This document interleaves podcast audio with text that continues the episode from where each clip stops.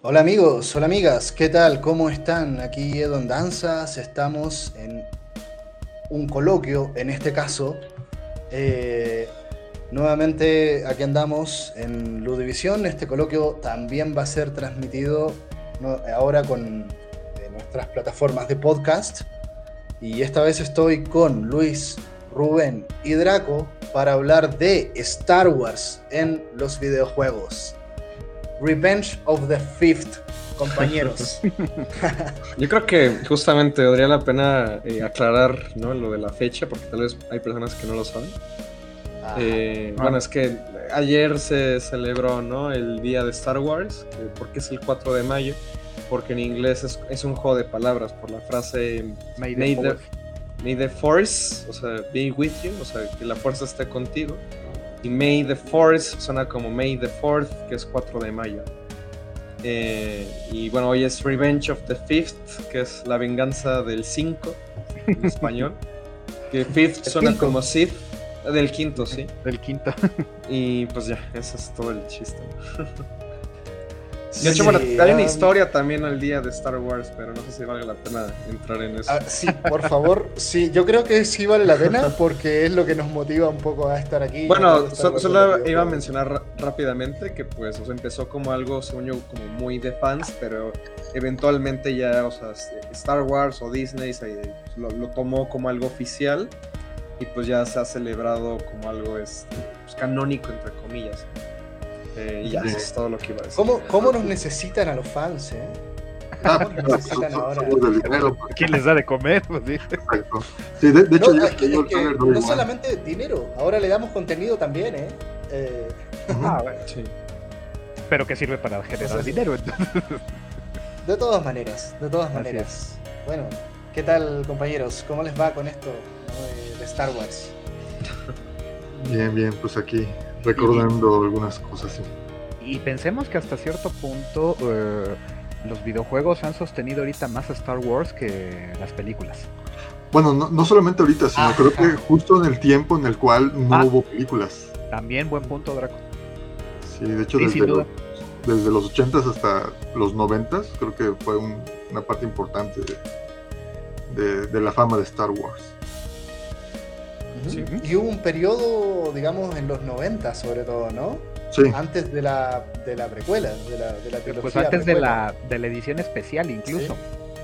Sí, es que de hecho, bueno, ah, ahí haciendo un poco de memoria, después de, de que termina The Return of the Jedi, o sea, hay muchos rumores y se habla mucho, ¿no? De si van a hacer más películas de Star Wars, que se va a hacer una continuación.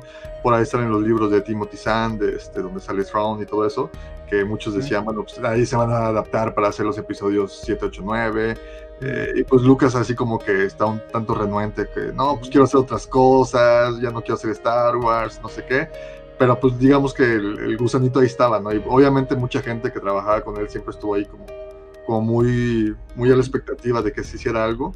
Y mientras tanto como que los, bueno, los libros, los cómics y los juegos estuvieron llenando ese hueco, ¿no? Y, y- y creo que fueron como varios ensayos hasta llegar a lo que fueron tal cual las precuelas.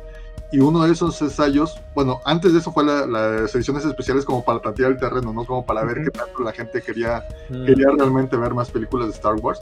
Pero antes de eso, creo que hay un proyecto muy importante que a lo mejor muchos no ubican, que es Shadows of the Empire, que es cuando reúnen de nuevo la maquinaria para crear algo, pues un evento importante para la franquicia.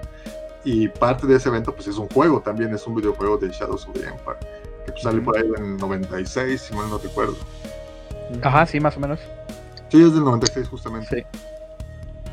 A ver, gente, tenemos, eh, sacamos la cuenta y empezamos a revisar este video, que además los hicimos circular ahí en las redes, ¿no? De eh, todos los videojuegos de Star Wars, al menos los que había compilado ahí alguien, yo, yo sospecho que son más. Eh, desde el 82, que sería el de, eh, El eh, de Atari. Empire Strike Back, eh, de Atari, ¿no? Ujú. hasta el, digamos, el que discutimos en el último, sí, Eh, en- bueno, en el Jedi. penúltimo podcast, ¿no? Del Jedi Fallen Order. Fallen Order, sí. Eh, y yo conté alrededor de 80. Eh, hay que ver qué ha pasado del 2020 al 2022. No sé, bueno, está justo Squadron, Eh, Estamos hablando un poco de Squadrons. Sí, el de Lego. Lego Star Wars. Y ya. Eh, la, saga Skywalker, ¿no? eh, a ver, ahí, ahí estaba justo, era uno de los temas que quería plantear un poco era ese de la saga Skywalker, pero yo creo que no sé si, no sé si tener este enfoque cronológico un poco, ¿no? Eh, tal vez tratar de eh, ver los albores del videojuego de Star Wars, ¿no? Eh, ¿Qué pasa, digamos, con, con, esas primeras experiencias tipo Atari o los arcades, ¿no? y para pasar después, digamos, a esta era tipo eh, NES, eh, yo, yo, para mí, digamos, fueron muy importantes esos, ¿no? Los de NES y, la trilogía de Super Nintendo. Eh, no sé cómo están los demás, pero a mí me marcó mucho esa, esa generación en particular. ¿Sí? No sé si los pudieron jugar por ahí o soy el único, pero como, ven, el de NES ¿no? el de, y los de SNES los de NES los jugué poco, la verdad. Los de NES los jugué mucho. O sea, sí, nunca los tuve, pero los iba a rentar seguido. Recuerdo que el primero lo tuve una semana y tuve que pagar ahí la multa del recargo por no entregarlo. Pero sí, sí, fue un juego. La venta de videojuegos, un fenómeno muy nuestro, ¿no? sí, claro, eso no existe, pues, pero. Sí, sí. Pues digo, obviamente por la edad va a haber mucha como, o sea, esta diferencia, ¿no? ¿Cuáles son los juegos que más jugaron ustedes o los que más pude haber jugado yo? Pero pues sí, o sea, digo, yo que me he puesto también a ver mucho de todo el material viejo, pues de los juegos de Star Wars, creo que también está interesante por lo que comentaba Draco, de este periodo en el que después de Return of the Jedi, que empieza a vaciarse mucho del universo expandido en los videojuegos, porque si, si revisamos justamente estos, estos juegos antes, este, o sea, los primeros videojuegos de Star Wars son adaptaciones o intentos de adaptaciones o fragmentos de las películas. Digo, una por la ah. tecnología, la tecnología, pues, o sea, que no daba para... O sea, los primeros dos juegos de Star Wars, vemos, uno es este, la pelea de Hoth en el episodio 5, y hay otro que es este, no me acuerdo si también es de Atari o no, no sé en qué plataforma. se me hace que es, es arcade, creo. ¿no? Que es este, justamente, es este, estás en las trincheras de la Estrella de la Muerte y solamente es esa parte, Es una parte pues, de acción y es algo muy cortito, un fragmento y se acabó.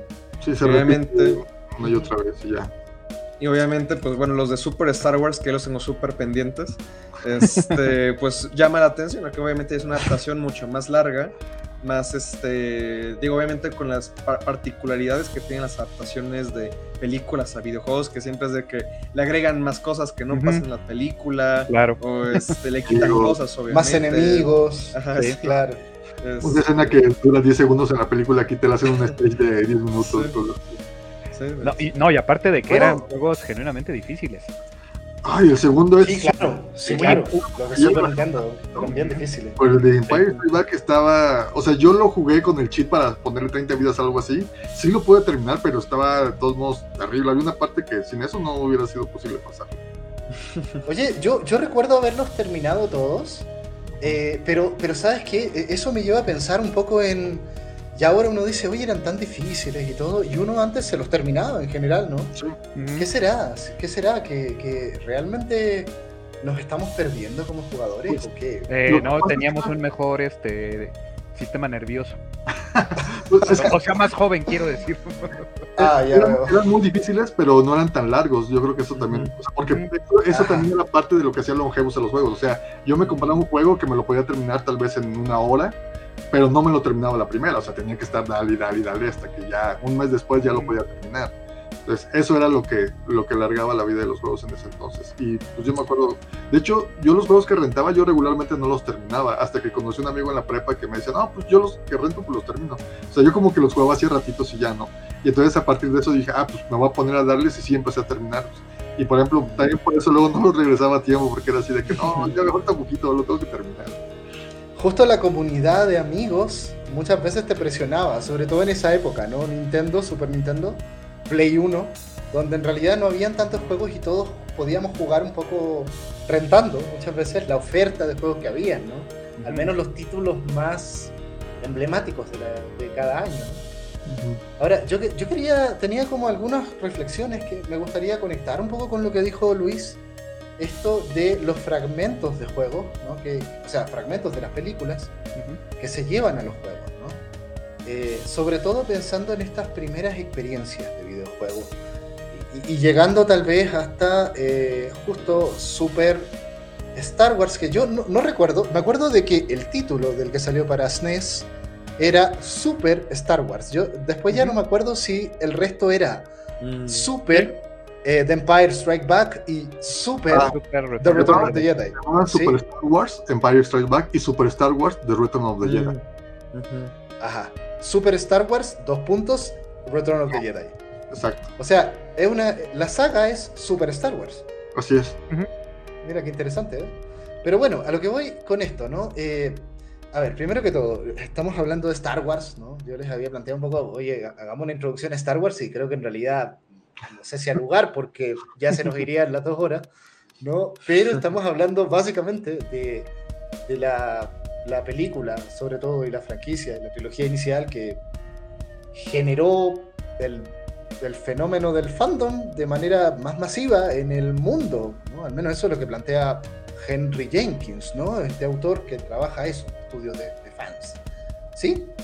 Por supuesto, había muchos otros grupos de fans de distintas cosas, ¿no? Eh, pero la magnitud del fandom de Star Wars eh, eh, digamos, es lo que le dio relevancia. No, sé, ustedes me dirán si, si, o si no, pero yo tengo esa observación. Y eh, en gran parte empezó a acompañarse mucho esto del merchandising diverso, ¿no? En esa época, ¿no? Desde los, cascos, los primeros intentos de sables de luz, ahora, ahora los sables de luz que hay, wow, ¿no? y entre ese tipo de cosas, pues en la línea de merchandising pues el videojuego, ¿no? Como, como, como desafortunadamente pasó con, con ET, ¿verdad? Eh, eh, y empezamos con esta línea de sale una buena peli y bueno, saquemos entonces el videojuego como merchandising. ¿Sí? En esa primera fase, digamos, ¿no? Sí, sí, sí. Eh, luego, con la tecnología y, por ejemplo, yendo ya a la fase más de, de NES y Super NES y tal vez eh, lo que yo no sé, no, no, no recuerdo haber visto ahí juegos de Sega, de la saga ah, Star Wars. Yo sí, a mí sí me tocó. No, tuve sí, hubo. sí, sí hubo unos pocos. Bueno. Bueno, pero a ver, cuando tú juegas ya, por ejemplo, eh, Star Wars para NES, que yo lo tengo muy presente porque lo jugué y lo terminé varias veces, pero... Y empiezan a darse ciertas cosas eh, muy particulares. Una que me llamó mucho la atención es que eh, el juego que parte en Tatooine, que trata de seguir la narrativa de la película, eh, eh, digamos que tú tienes el mapa de Tatooine, donde vas en un Landspeeder en, en, vista cenital, y tú vas, digamos, a distintos lugares, ¿no? Y luego juegas en plataforma con un pequeño figurita que era Luke, y vas a rescatar a los androides, ¿no? Eh, y luego vas a otro lugar, entonces tienes una especie de minimapa en esa primera parte de Tatooine. ¿Sí? Entonces, lo primero, eh, bueno, a ver, en la película de Tatooine, tú tienes eh, un imaginario netamente fílmico, ¿no? Tienes tomas de Tatooine. Entonces, cuando tú ves el mapa de Tatooine, y, resulta que en la zona, y me acuerdo perfectamente, en la esquina nor, norponiente del mapa estaba el vehículo este donde tenían prisioneros a, los androides, ¿no? A Archu y a Citric. Eh, y luego por acá había otra cosa, por aquí estaba la casa de Luke. Entonces tú decís, ah, mira, es que el mapa de Tatooine yo no lo tenía en mente. ¿Te das cuenta? Entonces, ya con ese tipo de situaciones, ¿no? Eh, o, la interpretación que hacen en, Super Star Wars, ¿no? De, de escenas en términos de juego de plataforma, que me parece, y de jefes, ¿sí? Y de cómo peleas contra Java, y puedes pelear contra Java usando hasta a Leia con, el, traje que le había puesto Java, ¿sí? Eh, eh, y, en un momento eh, juegas con Leia disfrazada de este, este caza recompensa y todo el tema, ¿no? Todo lo, expande siendo fiel al. A ver, ¿cómo, ¿cómo, explico? Como que es la historia que conocemos vista desde otra óptica. Desde la óptica de un juego de plataformas. ¿Sí? Sí, sí, pero pues digo, ahí lo que mencionas también son como, como esas libertades creativas que se toman los creadores. También, precisamente, yo creo que en gran medida, justo por las limitantes técnicas, de qué es lo que pueden mostrar, qué es lo que no pueden mostrar y qué es lo que pueden expandir, ¿no? Entonces, así como decir, bueno, pues esto no lo podemos poner tal cual, pero a lo mejor podemos abarcar más esta parte. Por ejemplo, esta, esta parte de las plataformas que era muy importante en el juego de, en los juegos de Super Star Wars, pues la verdad es que eran escenas así enormes de, de plataformas, que pues obviamente eso pues no, digo, sí obviamente recuerda a las películas, es parte de, del ambiente, pero no eran eh, eh, lugares tan extensos, ¿no? O incluso también me acuerdo que en el de Super Star Wars te enfrentas a un boss en la cantina, que es el monstruo este que está en el juego de Sabak, ¿no? En, el halcón milenario. que es el monstruo verde que, cuando le dice eh, eh, y le dice Han Solo a, a Citripio que no le gane el Wookiee porque le puede arrancar los brazos. Algo así. Ajá. Entonces es ah, como un jefe ahí dentro del juego. Entonces, sí, exactamente. Son como, como que esos, Personajes secundarios se vuelven jefe eh, y escenarios que de repente están así se vuelven escenarios a los que tú tienes que atender muy bien porque son plataformas, ¿no? Incluso el eh, jefe de, del primer escenario era el Sarlacc del Super Star Wars. Sí. jamás había salido el Sarlacc. Ajá, y, salía con sus tentáculos y todo. De hecho, como es antes de, la, de las ediciones especiales, no tiene como esa voz de después. Entonces, a lo que voy es que todavía no entramos a eh, historias alternativas, ¿eh? Pero ya desde, desde esos intentos por el solo hecho de estar en videojuegos ya te cambia la visión que tú tienes de, lo que entiendes por Star Wars, ¿no? Sí, pues eso es como una, idea que quería dejarles. Es una condición, pues, digo, de las adaptaciones, que de hecho hoy está interesante tener a Blanca aquí. Este, pero pues, o sea, digo, de por sí las adaptaciones de un medio a otro, o sea, suelen, suelen ser difíciles. O sea, pues de libro a película o de película a libro incluso, ¿no? Este, que hecho las de película libro también luego son muy interesantes. Justamente hablando de Star Wars, porque eh, ahora es otro tema por aparte, ¿no? Pero bueno, o sea, las, las adaptaciones que tienes de películas a videojuegos, pues suponen esto de, ah, es que como es un juego, pues tiene que haber como enemigos, tiene que haber pues esta cuestión de retos, de obstáculos. Y aunque la película sí lo hay, que eso hay que remarcarlo, pues, o sea, yo creo que también es como, o sea, me gustaría hacer como ese paralelo ahorita lo que mencionabas de Super Star Wars, con por ejemplo una adaptación moderna como es la de Lego, ¿no? Que incluso o sea, se me hace curioso porque Lego, teniendo como estas cosas de que, bueno, tiene estas este, limitantes, una, al menos en el nuevo, que se me hizo curioso, que no muestra muertes o las, eh, las oculta de cierta manera porque es, es Lego y tiene que ser para niños ante todo. Entonces, como todas las muertes que pasan en las películas, las, las modifica de una forma muy interesante. Ahí por si lo quieren buscar en las cinemáticas. O sea, sí se mueren los personajes, pero usualmente es fuera de cámara o como que lo, lo es implícito. Pero, y bueno, otra cosa es que, pues ya como por, sí, como yo creo que lo interesante es ver cómo ha ido evolucionando el diseño de juegos o cómo, cómo vemos los videojuegos hoy en día, que el juego de Lego eh, moderno, pues como que es o sea, vas pasando entre partes de acción, a partes de seguir a personajes, partes de diálogo nada más, o partes de explorar, partes de eh, resolver puzzles, que también obviamente va con la tecnología. Pero en el juego de Super Nintendo, tanto por la tecnología como por la clase de juegos que hacían entonces, pues es como, ah, vamos a hacer eh, de que vas avanzando matando enemigos, ¿no? O sea, no, no creo que se les hubiera ocurrido decir como, vamos a hacer una parte en la que te paras y hablas con un personaje. Porque de que se podía, o sea, se podía, ¿no?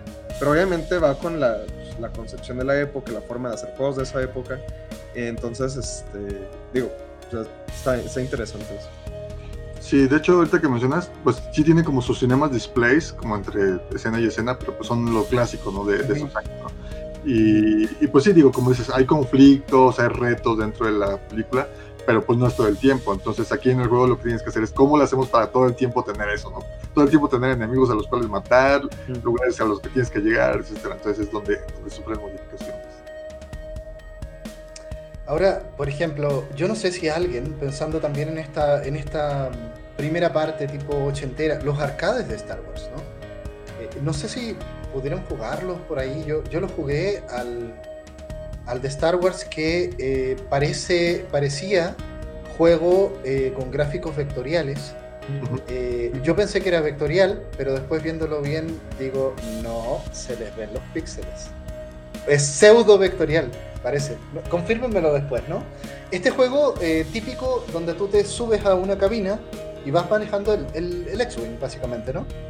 Y, reproducen las escenas, digamos, de, de la llegada a la estrella de la muerte, por afuera y luego, y luego la destrucción de la Estrella de la Muerte. No sé si lo tienen por ahí en mente, a mí me tocó jugarlo, ¿sí? Eh, y que tenía sus voces, ¿no? Te decía Luke, use the Force, ¿no? Te decía la, voz de Obi-Wan.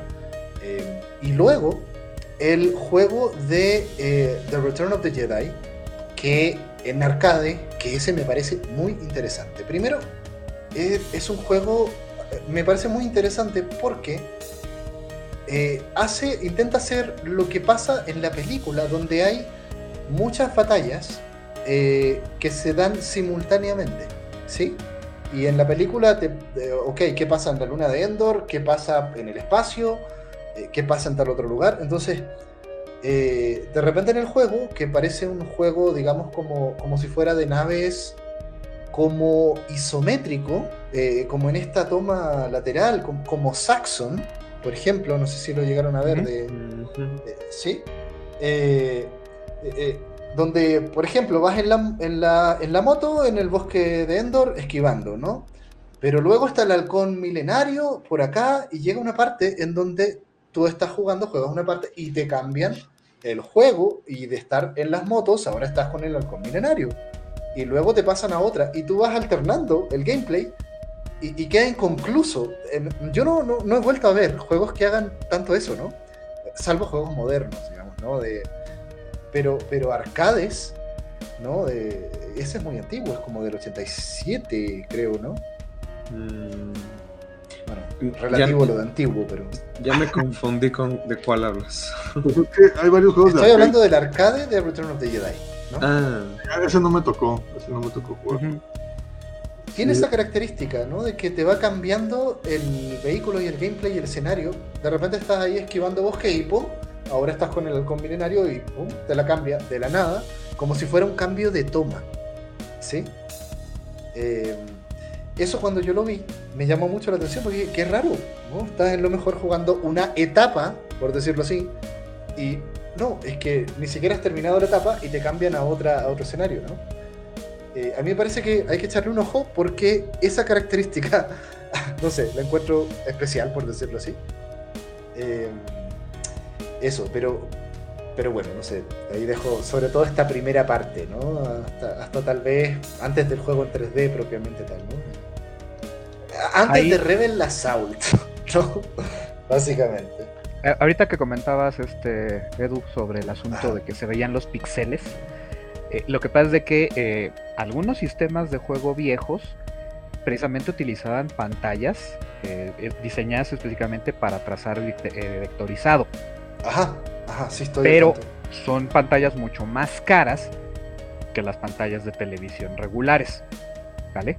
A nivel lógico, el juego de todos modos sí se podría estar controlando por un sistema vectorizado pero la señal de video se enviaba a través de una pantalla de video ordinario, digámoslo de esa manera, y entonces ahí se mm. pixelaba la imagen debido a, que no era un monitor este, para, diseñado para, trazar vectorialmente. Sí, sí, pues ahora sí que se rendereaba, ¿no? Pero sí tiene esa típica estética vectorial de pseudo 3D que creo que funcionaba muy bien para la. Ah, no, es, Que, es que sí la usaba, sí la usaba nada más que era el dispositivo, tenía que ser más económico para que también las máquinas este, pudieran venderse con más facilidad. Y obviamente pues es lo que daba pie a que este, se vieran así. Sí, yo se lo jugué, pero bueno, el, original ya lo jugué justamente en, uno de los Rogue Squadron, viene como bonus para jugarlo. Y también me acuerdo haber jugado una versión de arcade, pero ya es muy reciente, donde justamente era como una colección donde traía los diferentes, bueno, varios juegos de arcade y no sé si tenía como algunos juegos nuevos Este, y donde venía así con su cabina y todo, pero tenía una presentación ya muy fancy, ya muy moderna. Ese yo creo que ya es de, de los 2000, o sea, por ahí. Igual, ¿Te, refieres, te, refieres a uno en donde tú puedes estar en un duelo con sables de luz con Darth Vader? Eh, que sí. Controlando con una palanca, ¿sí? Me parece que sí. No estoy completamente seguro. Eso me pareció muy interesante. Lo vi en un centro comercial por ahí, ¿no? Hace poco. Pues, hace poco. El, el, Racer de episodio 1, ¿no? Ajá. En arcade. En arcade. Así es.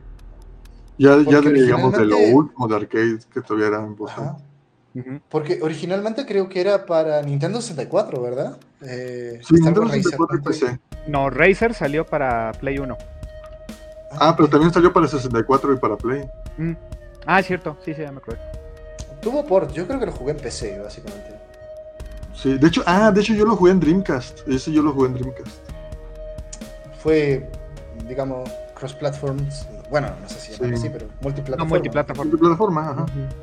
Pero, a ver, yo, yo quiero llegar justo a, a, Rebel Assault, porque para mí Rebel Assault fue una revelación.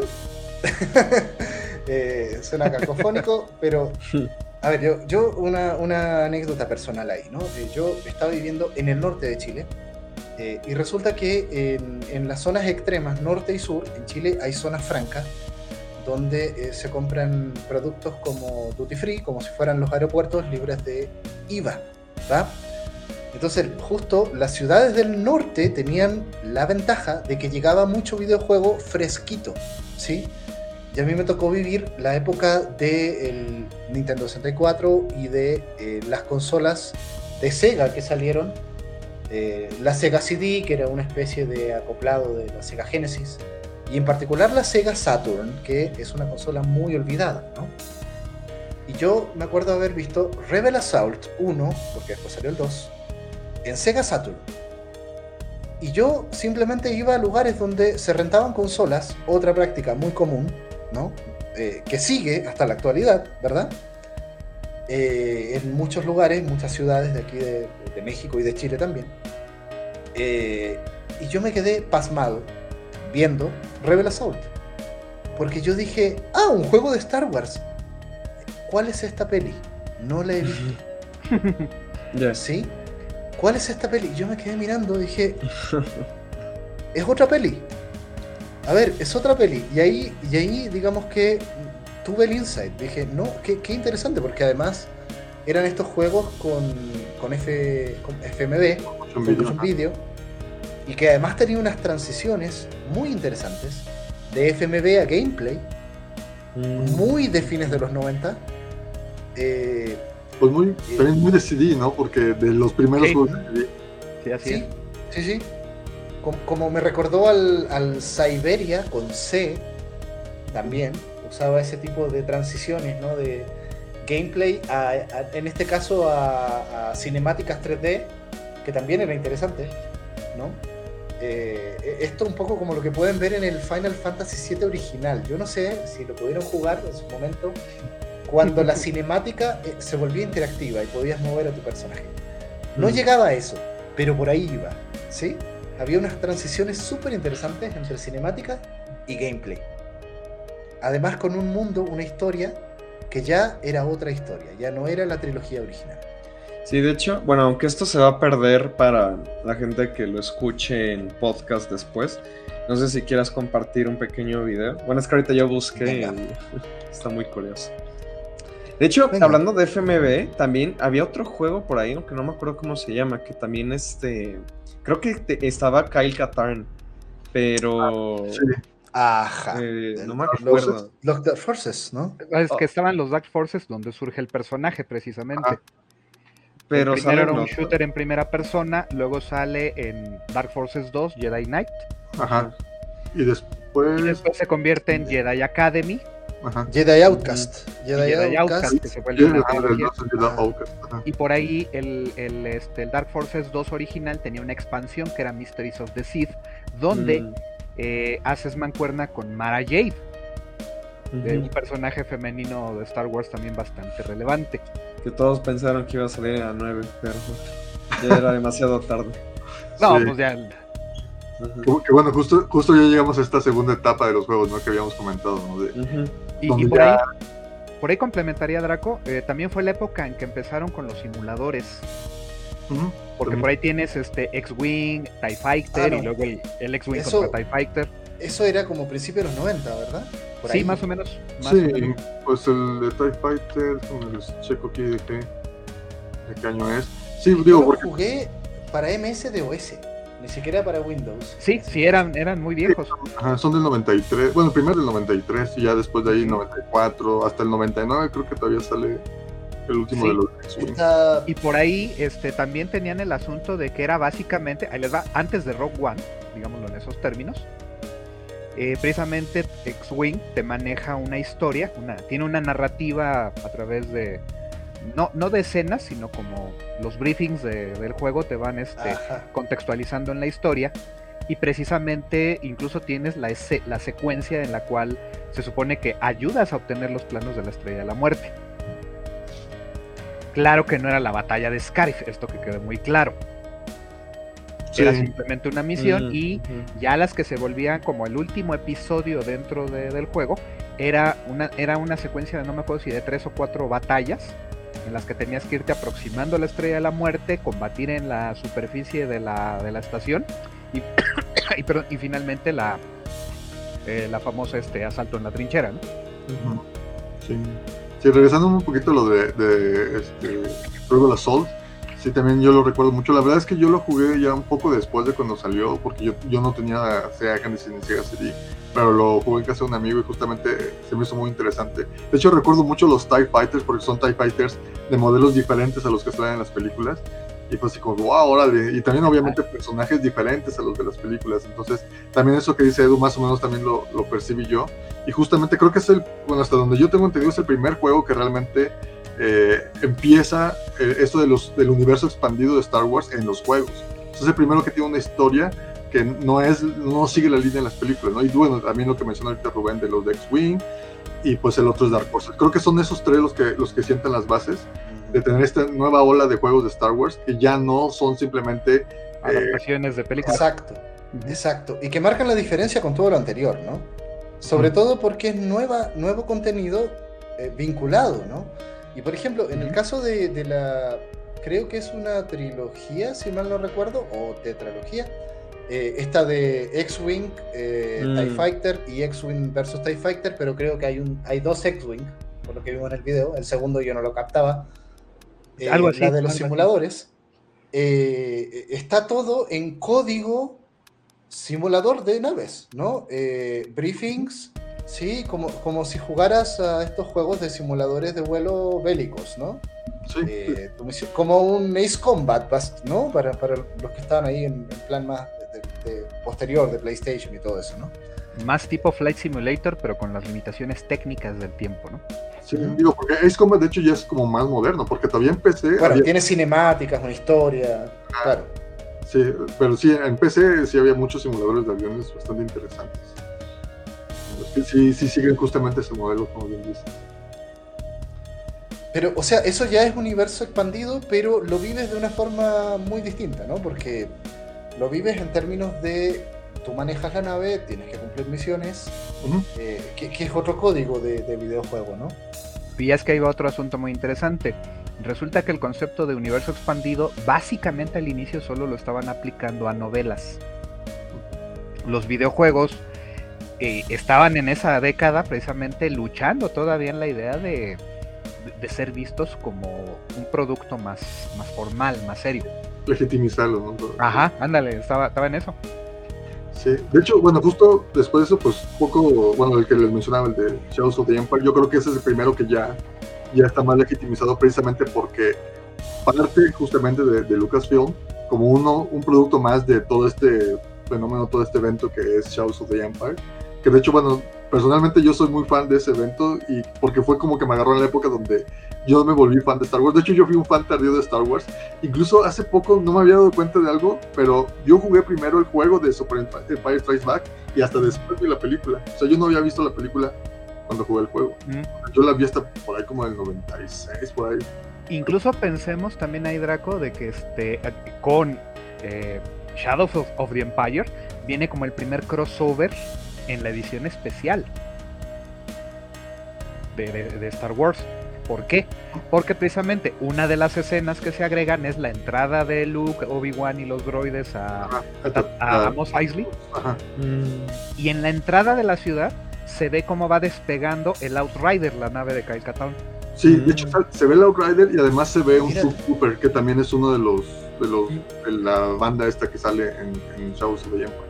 Entonces, de hecho estaba muy ligado porque Shadows of the Empire fue como el cáliz, como, como decimos aquí en México, para ver si podían ahora sí desarrollar un evento que fuera exitoso y, y, sobre todo también como ver la infraestructura que tenían, ¿no? Porque se produjeron juguetes, tarjetas, cómics, libros, soundtrack, videojuegos, o sea, se produjo todo menos la película.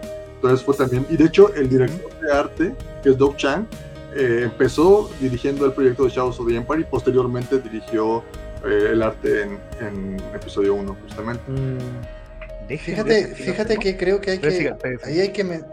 Sí, adelante, ¿no? Sigan, sigan, sigan. Es que lo estoy buscando porque por aquí lo debo tener. Es que creo que un, un, elemento aquí muy importante que creo que hay que plantear y poner sobre la mesa es primero Lucasfilm Games y luego LucasArts. ¿Qué pasa con LucasArts como estudio? Y que en realidad va a generar, junto con Sierra, digamos, ¿no? todo este boom de las aberturas gráficas. Que tal vez no tiene mucho que ver con Star Wars, pero. No, pero. sí, sí, yo estaba repasando toda esa historia hace poco. Este, y pues sí, o sea, es interesante que, bueno, ahorita que mencionaban esto de la legitimización de los videojuegos de Star Wars como parte del, de cierta manera, el, propio canon o que sea importante para Yo también lo tengo, de hecho, pues, tengo el disco, tengo la novela, tengo los cómics, sí. Órale.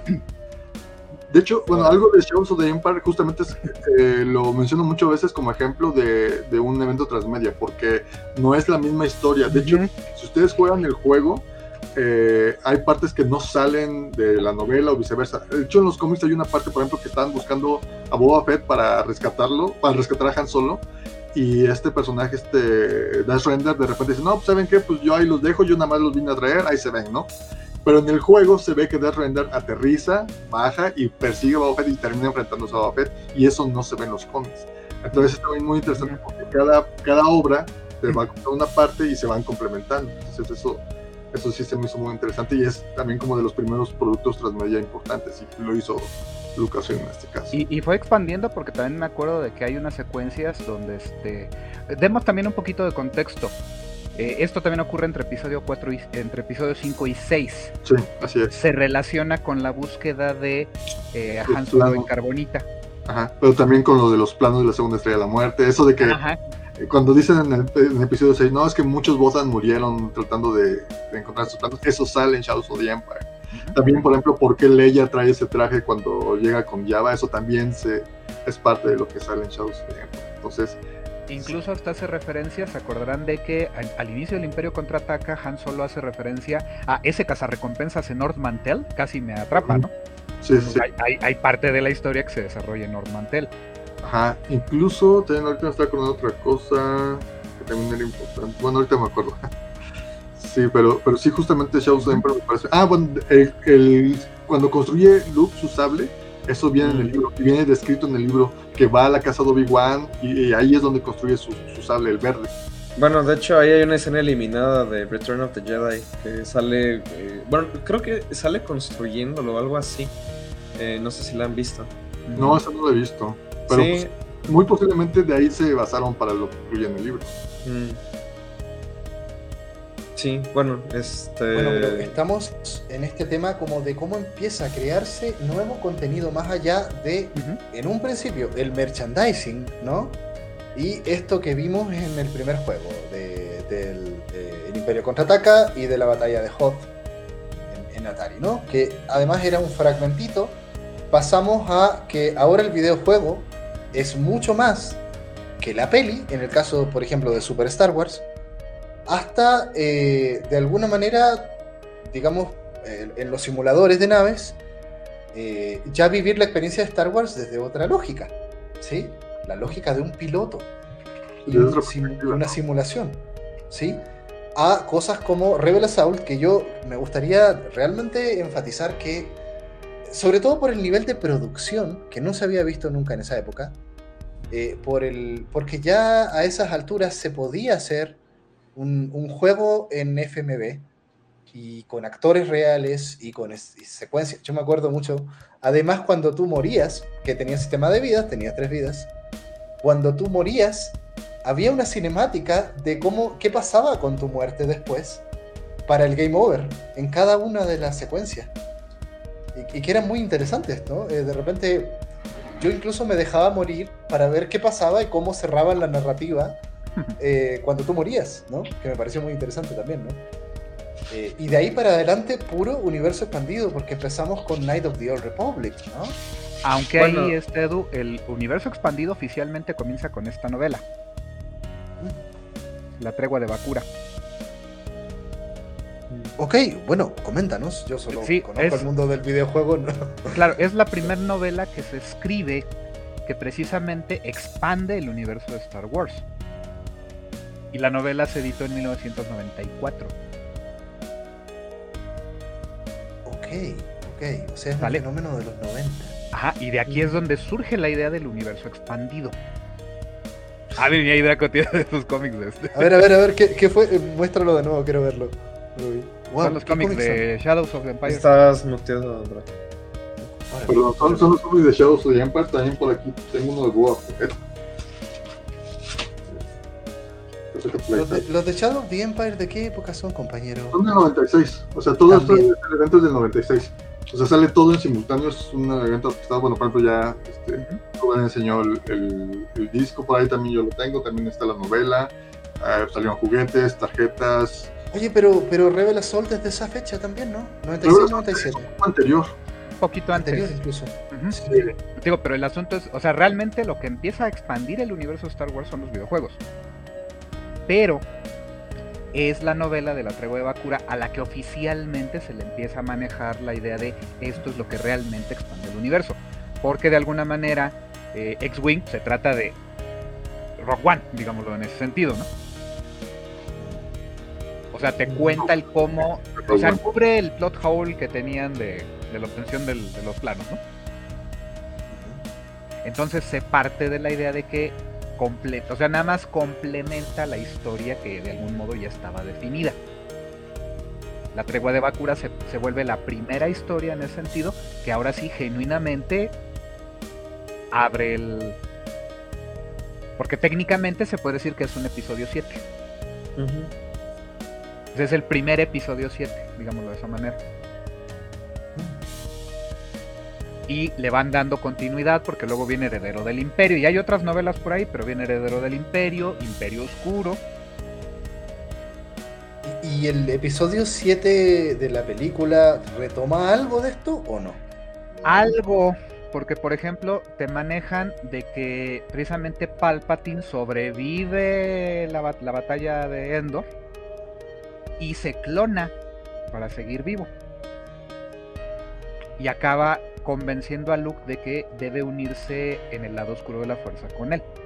Luke acepta, poquito spoiler, perdonen por ahí, pero también él accede porque se da cuenta de que para vencer a Palpatine necesita entender el lado oscuro. Uy, ya empezamos con el lado gris, como el otro día. No, aquí no tanto.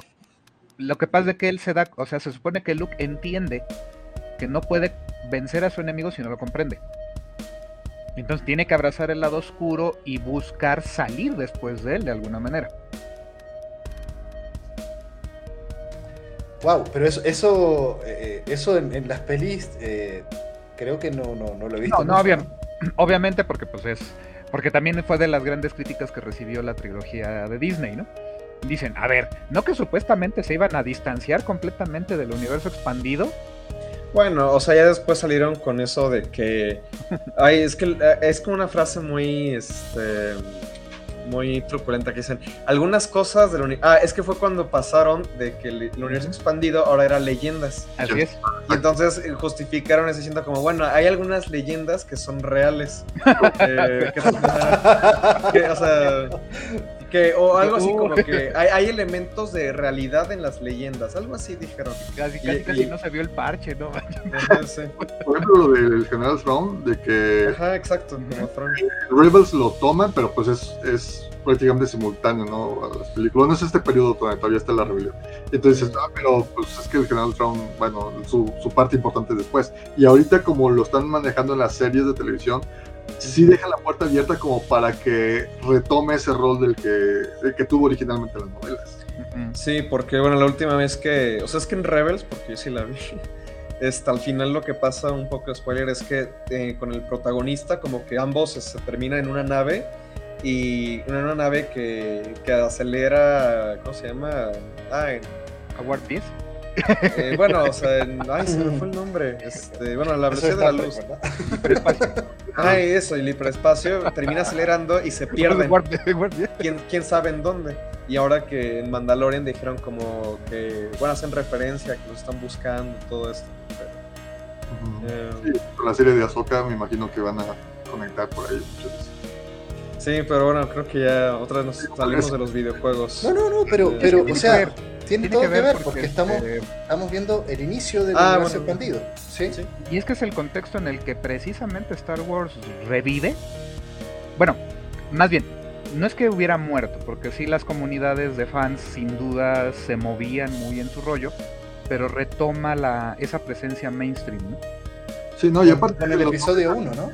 Pues ya vimos muchas veces las películas, ya vimos eh, los juegos, todo, pues qué más, ¿no? Entonces también creo que es esa esa necesidad de tener más contenido donde los mismos desarrolladores así como, pues no podemos estar contando otra vez la película cientos de veces, entonces, ¿por qué no hacemos historias nuevas, no? Y, bueno, por un lado, pues se les dio la libertad de hacerlo y, y como dice Rubén, pues ya después ya se acuñó esto del, universo expandido, ya encaja en este concepto todo lo que se está haciendo. Pero, pero el episodio 1, digamos, ya, o sea, no sé si considerarlo universo expandido, el episodio 1 ya es... Ah, no, no, pero eso es No, eso es lo que viene, ¿no? eso es como, justo, el tema de las trilogías como las películas.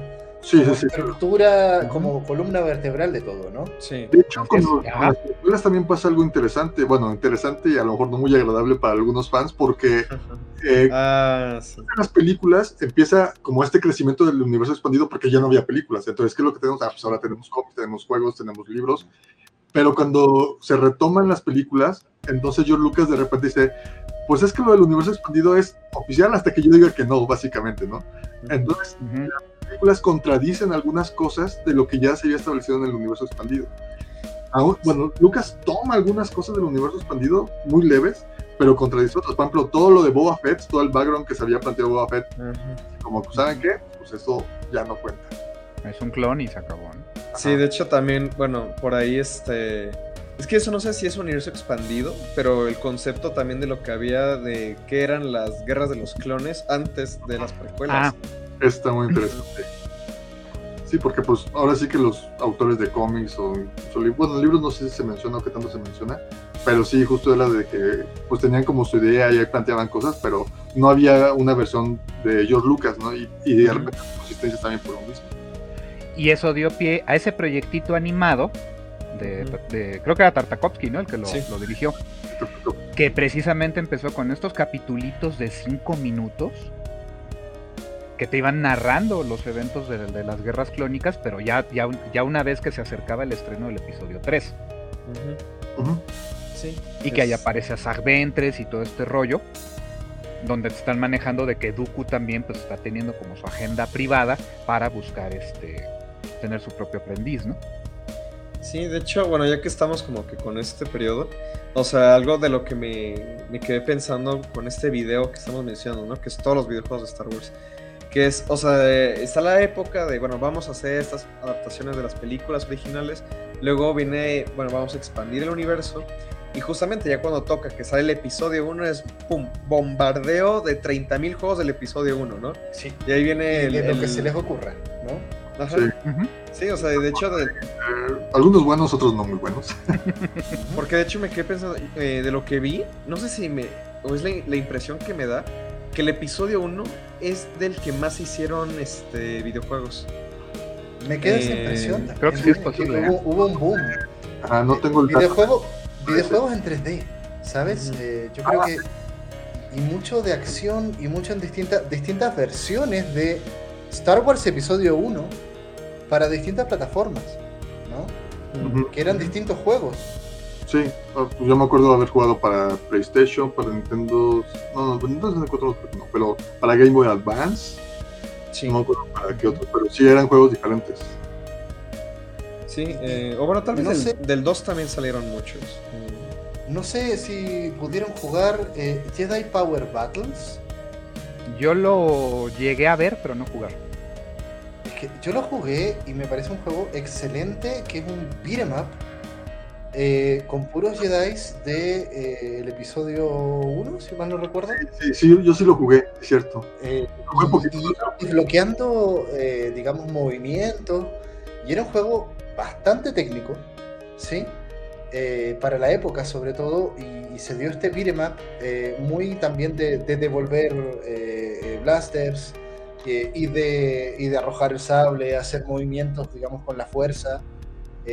muy, muy interesante, donde ya empezaban un poquito a exagerar, ¿no? Todo este tema del uso de la fuerza en las batallas, ¿no?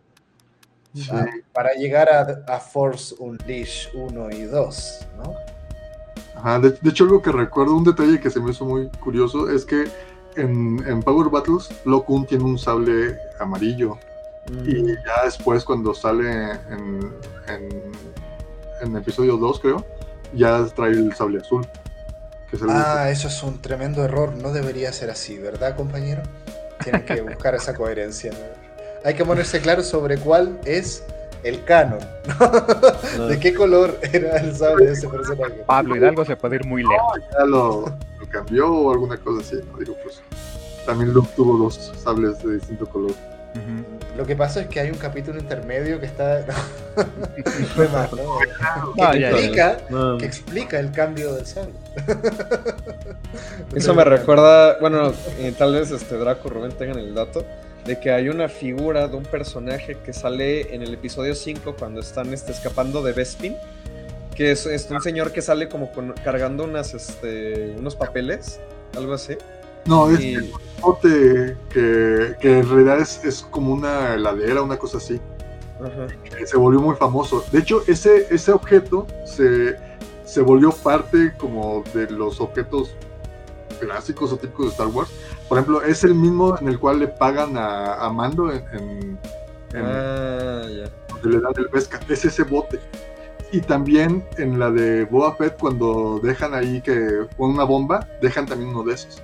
Mm. Entonces, en realidad es, un, es una heladera o algo así. Pero ese era un prop que tenían ahí, ¿no? Este, se volvió, de hecho, en las convenciones de, de cómics, cuando sobre todo de Star Wars, luego es como una especie de meme porque luego va gente disfrazados. Incluso ha habido eventos donde van así como cientos de, de fans disfrazados de ese personaje, ¿no? Con, su, con su heladera. Sí, de hecho, bueno, esto me recuerda y también ligando con los juegos. Bueno, es que en Lego Star Wars, que, bueno, por el humor que manejan, estaba viendo hace poco de un este pues un, NPC que te encuentras por ahí que te dice, ah, cuando yo de grande, ah, en el templo Jedi, te dice, yo de grande quiero ser como, quiero tener el poder de Mace Windu y quiero ser tan famoso como Yara El Puff. Y yo como, órale, ¿quién es ese?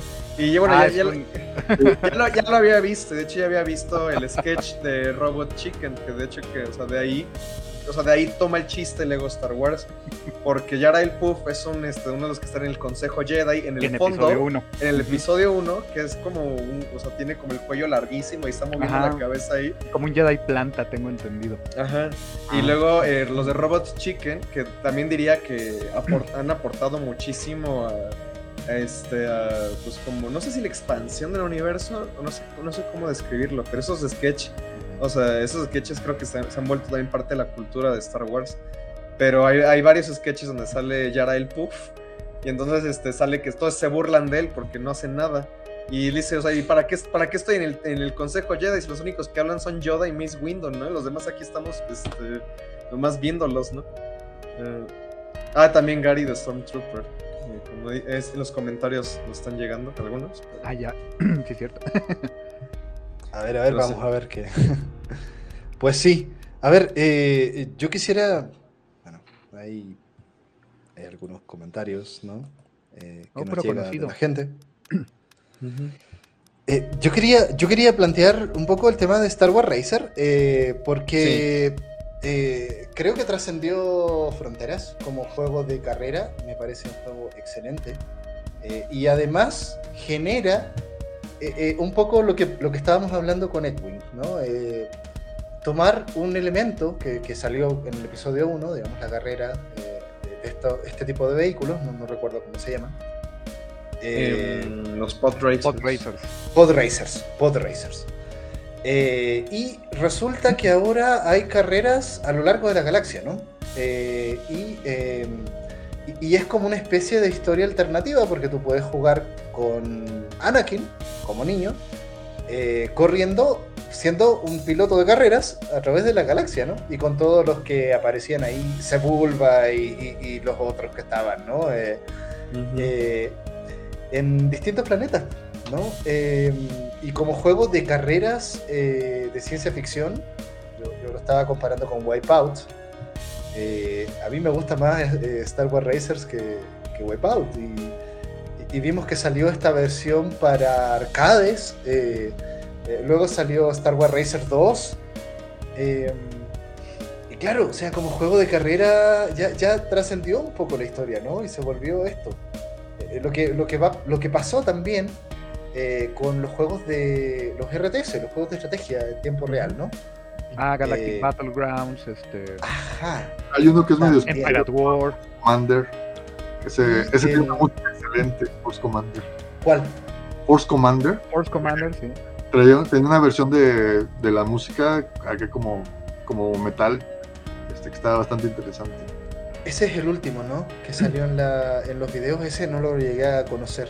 No, ese es. El último de estrategia, ¿no? Y creo que el primer intento que tuvo Star Wars con juegos de estrategia fue Rebellion. Ese no lo ubico, no recuerdo. por aquí tengo el, disco. Estaba locochón porque hasta bromeamos eh, con él en nuestro. Cuando, cuando empezaban los clubes de Star Wars aquí en México.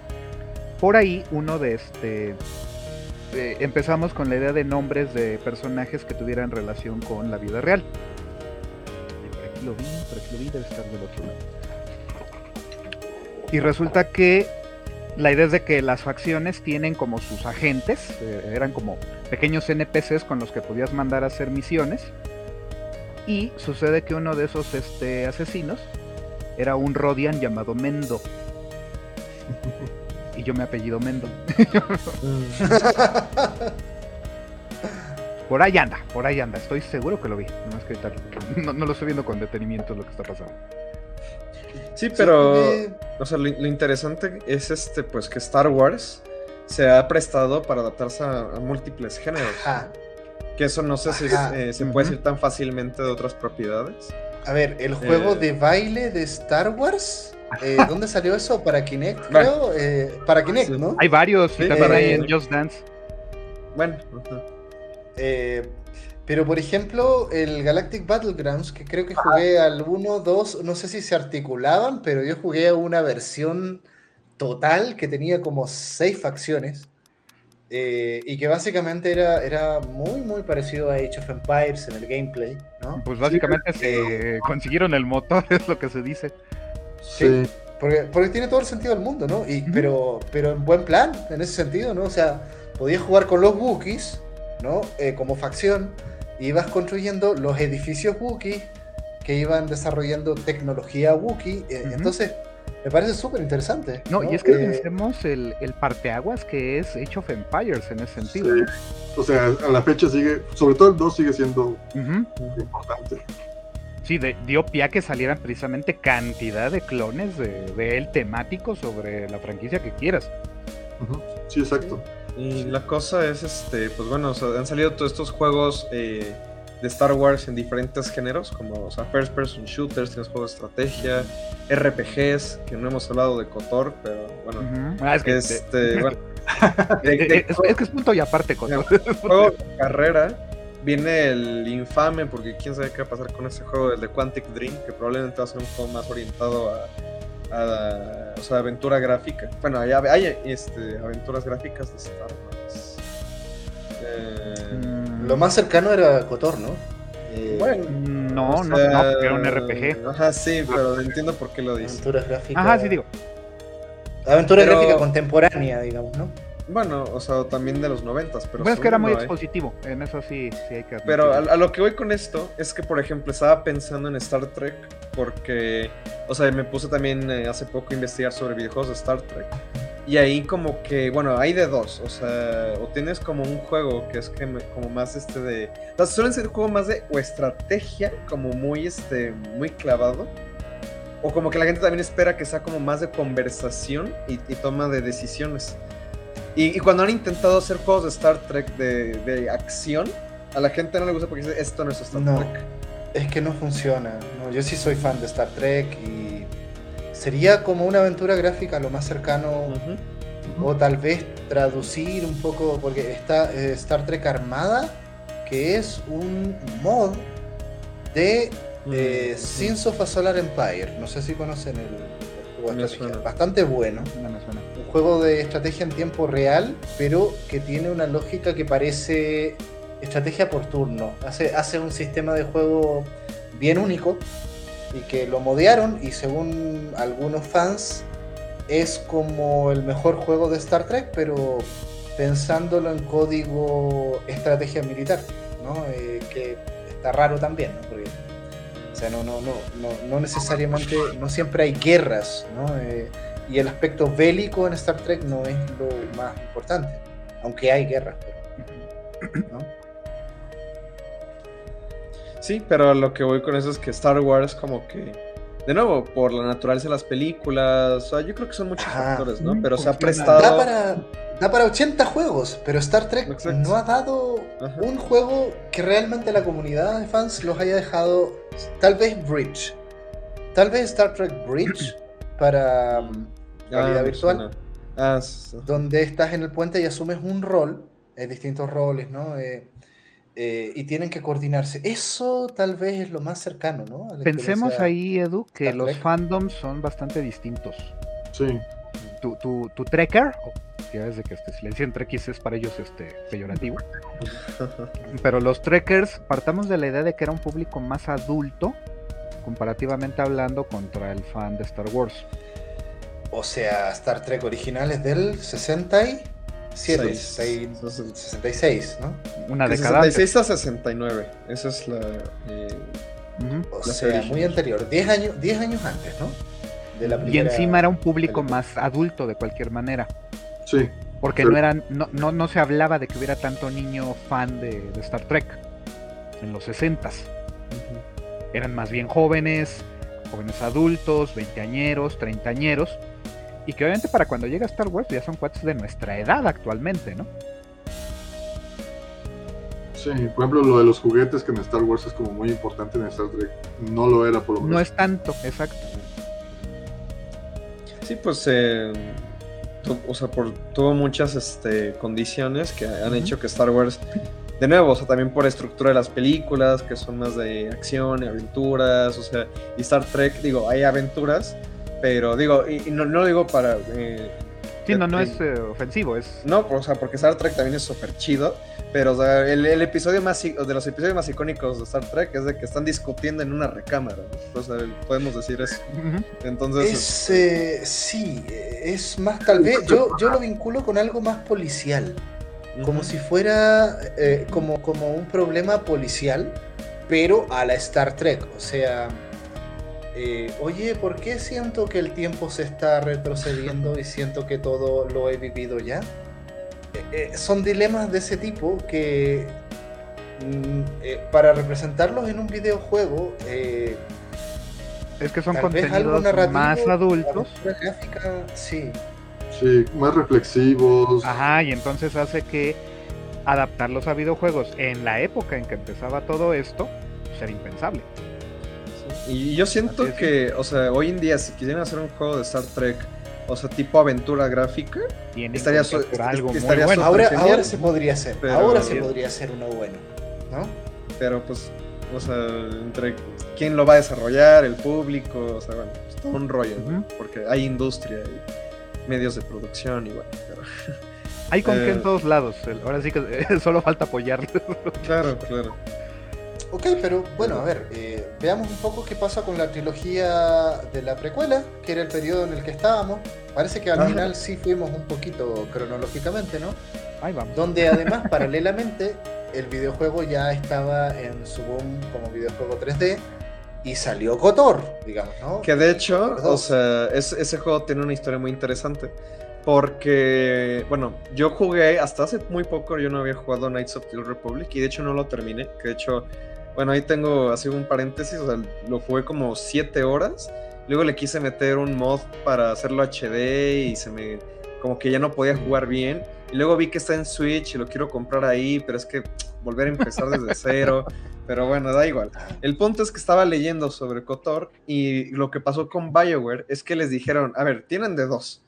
O hacen un juego que creo que era eh, sobre el episodio 2, de que era eh, hacer una adaptación del episodio 2 o expandir por esa época, o les damos la opción de hacer un juego mil años antes de Star Wars. Que no, pues vamos a hacer lo, segundo, ¿no? Entonces, este... Tenemos menos restricciones. Claro. y pues de ahí salió lo que es este. Probablemente, eh, bueno, lo comenté por el grupo cuando estábamos organizando, que Knights of the Old Republic no solamente es como considerado el mejor juego de Star Wars, sino que se ha vuelto un referente para los videojuegos RPG en general. Sí.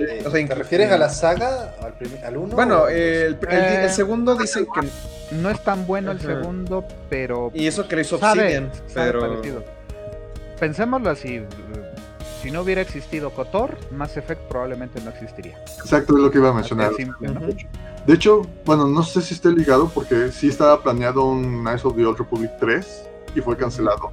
No sé si por ahí también tenga algo que ver con, con el origen de Mass Effect, pero sí, sí está muy relacionado. O sea, mucho de, de la parte mecánica y eso sí, sí es de algún modo el sucesor espiritual, ¿no? De- No, incluso hay que admitirlo, Mass Effect sabe a Star Wars. Sí. Y, y eso sí sabe un poquito más a Star Trek, ¿eh? También. Mm, también tienes un buen punto ahí, Edu. Sí, yo iba a decir eso. Eh, Pero es Pero- es eso, muy cercano.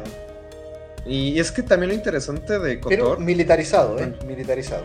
Claro, pero, pero básicamente estás viendo la lógica de ambas franquicias ahí. Sí. Claro, claro. Es que es el Mirror Universe, por eso. Ah. bueno, pero lo que, lo que también es interesante de Knights of the Old Republic es que, pues, o sea, ha tenido tanto impacto, o sea, en el lore, que, o sea, mucha gente, eh, bueno, ha pedido películas de Knights of the Old Republic, que eso se integre ahorita como en el canon actual, y es que ahí va la cosa.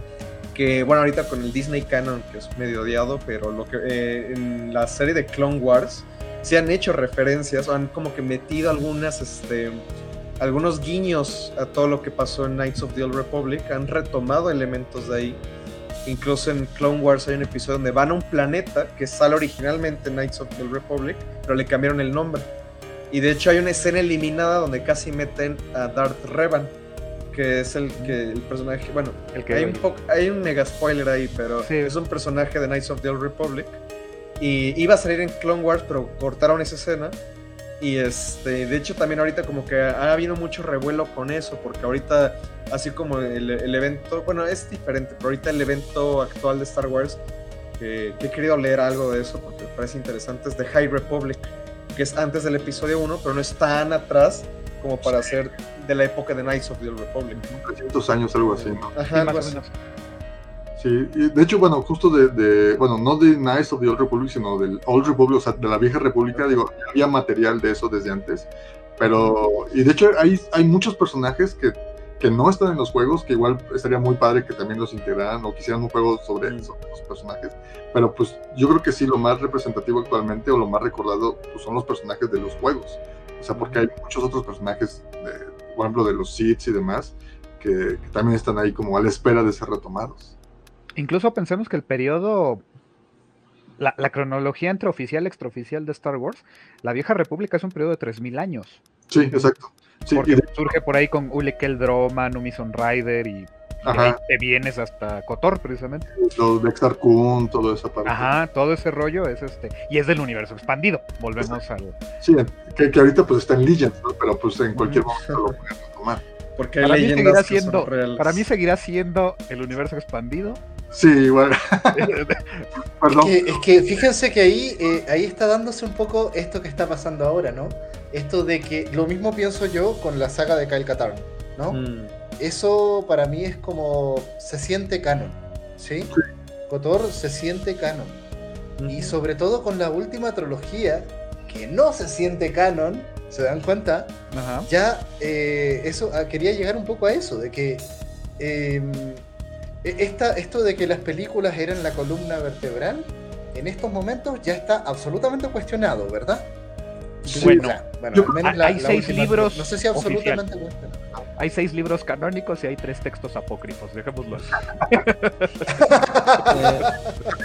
digo, también, los, ¿no? También son las generaciones, ¿no? O sea, la generación que a lo mejor está más apegada a la primera trilogía, bueno, incluso por trilogías, ¿no? La primera, la segunda y la tercera.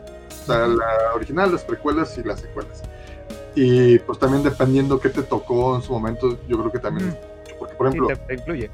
O sea, o sea, Boba Fett desde, desde episodio 2, desde que meten lo de los clones y eso, a mí ya, ya me hizo mucho ruido. O sea, yo desde que empecé a ser fan de Star Wars me hice muy fan de Boba Fett. Incluso, por ejemplo, yo de los juegos que compré es el de, hablando de juegos a lo mejor no tan populares, el de Bounty Hunter, que es con Django, que pues a mí no me gusta el concepto de Django, pero a fin de cuentas era el, el juego que que era lo más parecido a tener un juego de Boba Fett, ¿no? Entonces, ah, pero... Cuéntanos un poquito, ¿para cuándo salió, para, para contextualizar, ¿no? El, ah, como... Hunter. Eh, con episodio que justamente te habla de todo lo que hace Django eh, antes de volverse el molde para los clones. Entonces, desde que... 2002 salió. Para el, para el PlayStation 2. Yo, yo lo llegué a jugar de pequeño y de hecho, bueno, solo como un paréntesis, nunca pude avanzar mucho porque se me hacía muy difícil. Es muy difícil. y de hecho, ah. yo creo que el diseño de niveles es muy malo. Porque son, eh, ya cuando avanzas, a, los primeros no son tan largos, pero ya que llegas como a la mitad del juego, los niveles son muy extensos y no puedes grabar en medio nivel, o sea, tienes que terminar los niveles. Ese, por ejemplo, también era un problema que tenía Shadows of the Empire no sé si ese problema, siempre lo he pensado porque es algo como muy notorio de esos juegos de Star Wars como que eran de aventura y de acción. Pero, por ejemplo, en los juegos de PC tú regularmente podías grabar en cualquier punto y tenías como tus checkpoints. Pero en los juegos de consola no. Entonces en los juegos de consola se volvía muy problemático porque incrementaba mucho la dificultad porque tenías que volver a jugar y pasar. Por ejemplo, en Shadows of the Empire, la escena de Gal duraba casi una hora, entonces estabas ahí subiendo un cerro ahí como loco y, te mataban al final, era volver a empezar y volver a hacer todo. Entonces creo que sí eran como de los problemas que tienen esos juegos. Eh, eh, de hecho, ahorita que mencionas el de Bounty Hunter, también el otro día vi un video que habla de un juego de exclusivo de Xbox, el primero, que es sobre, eh, bueno, se llama Star Wars Obi-Wan, creo.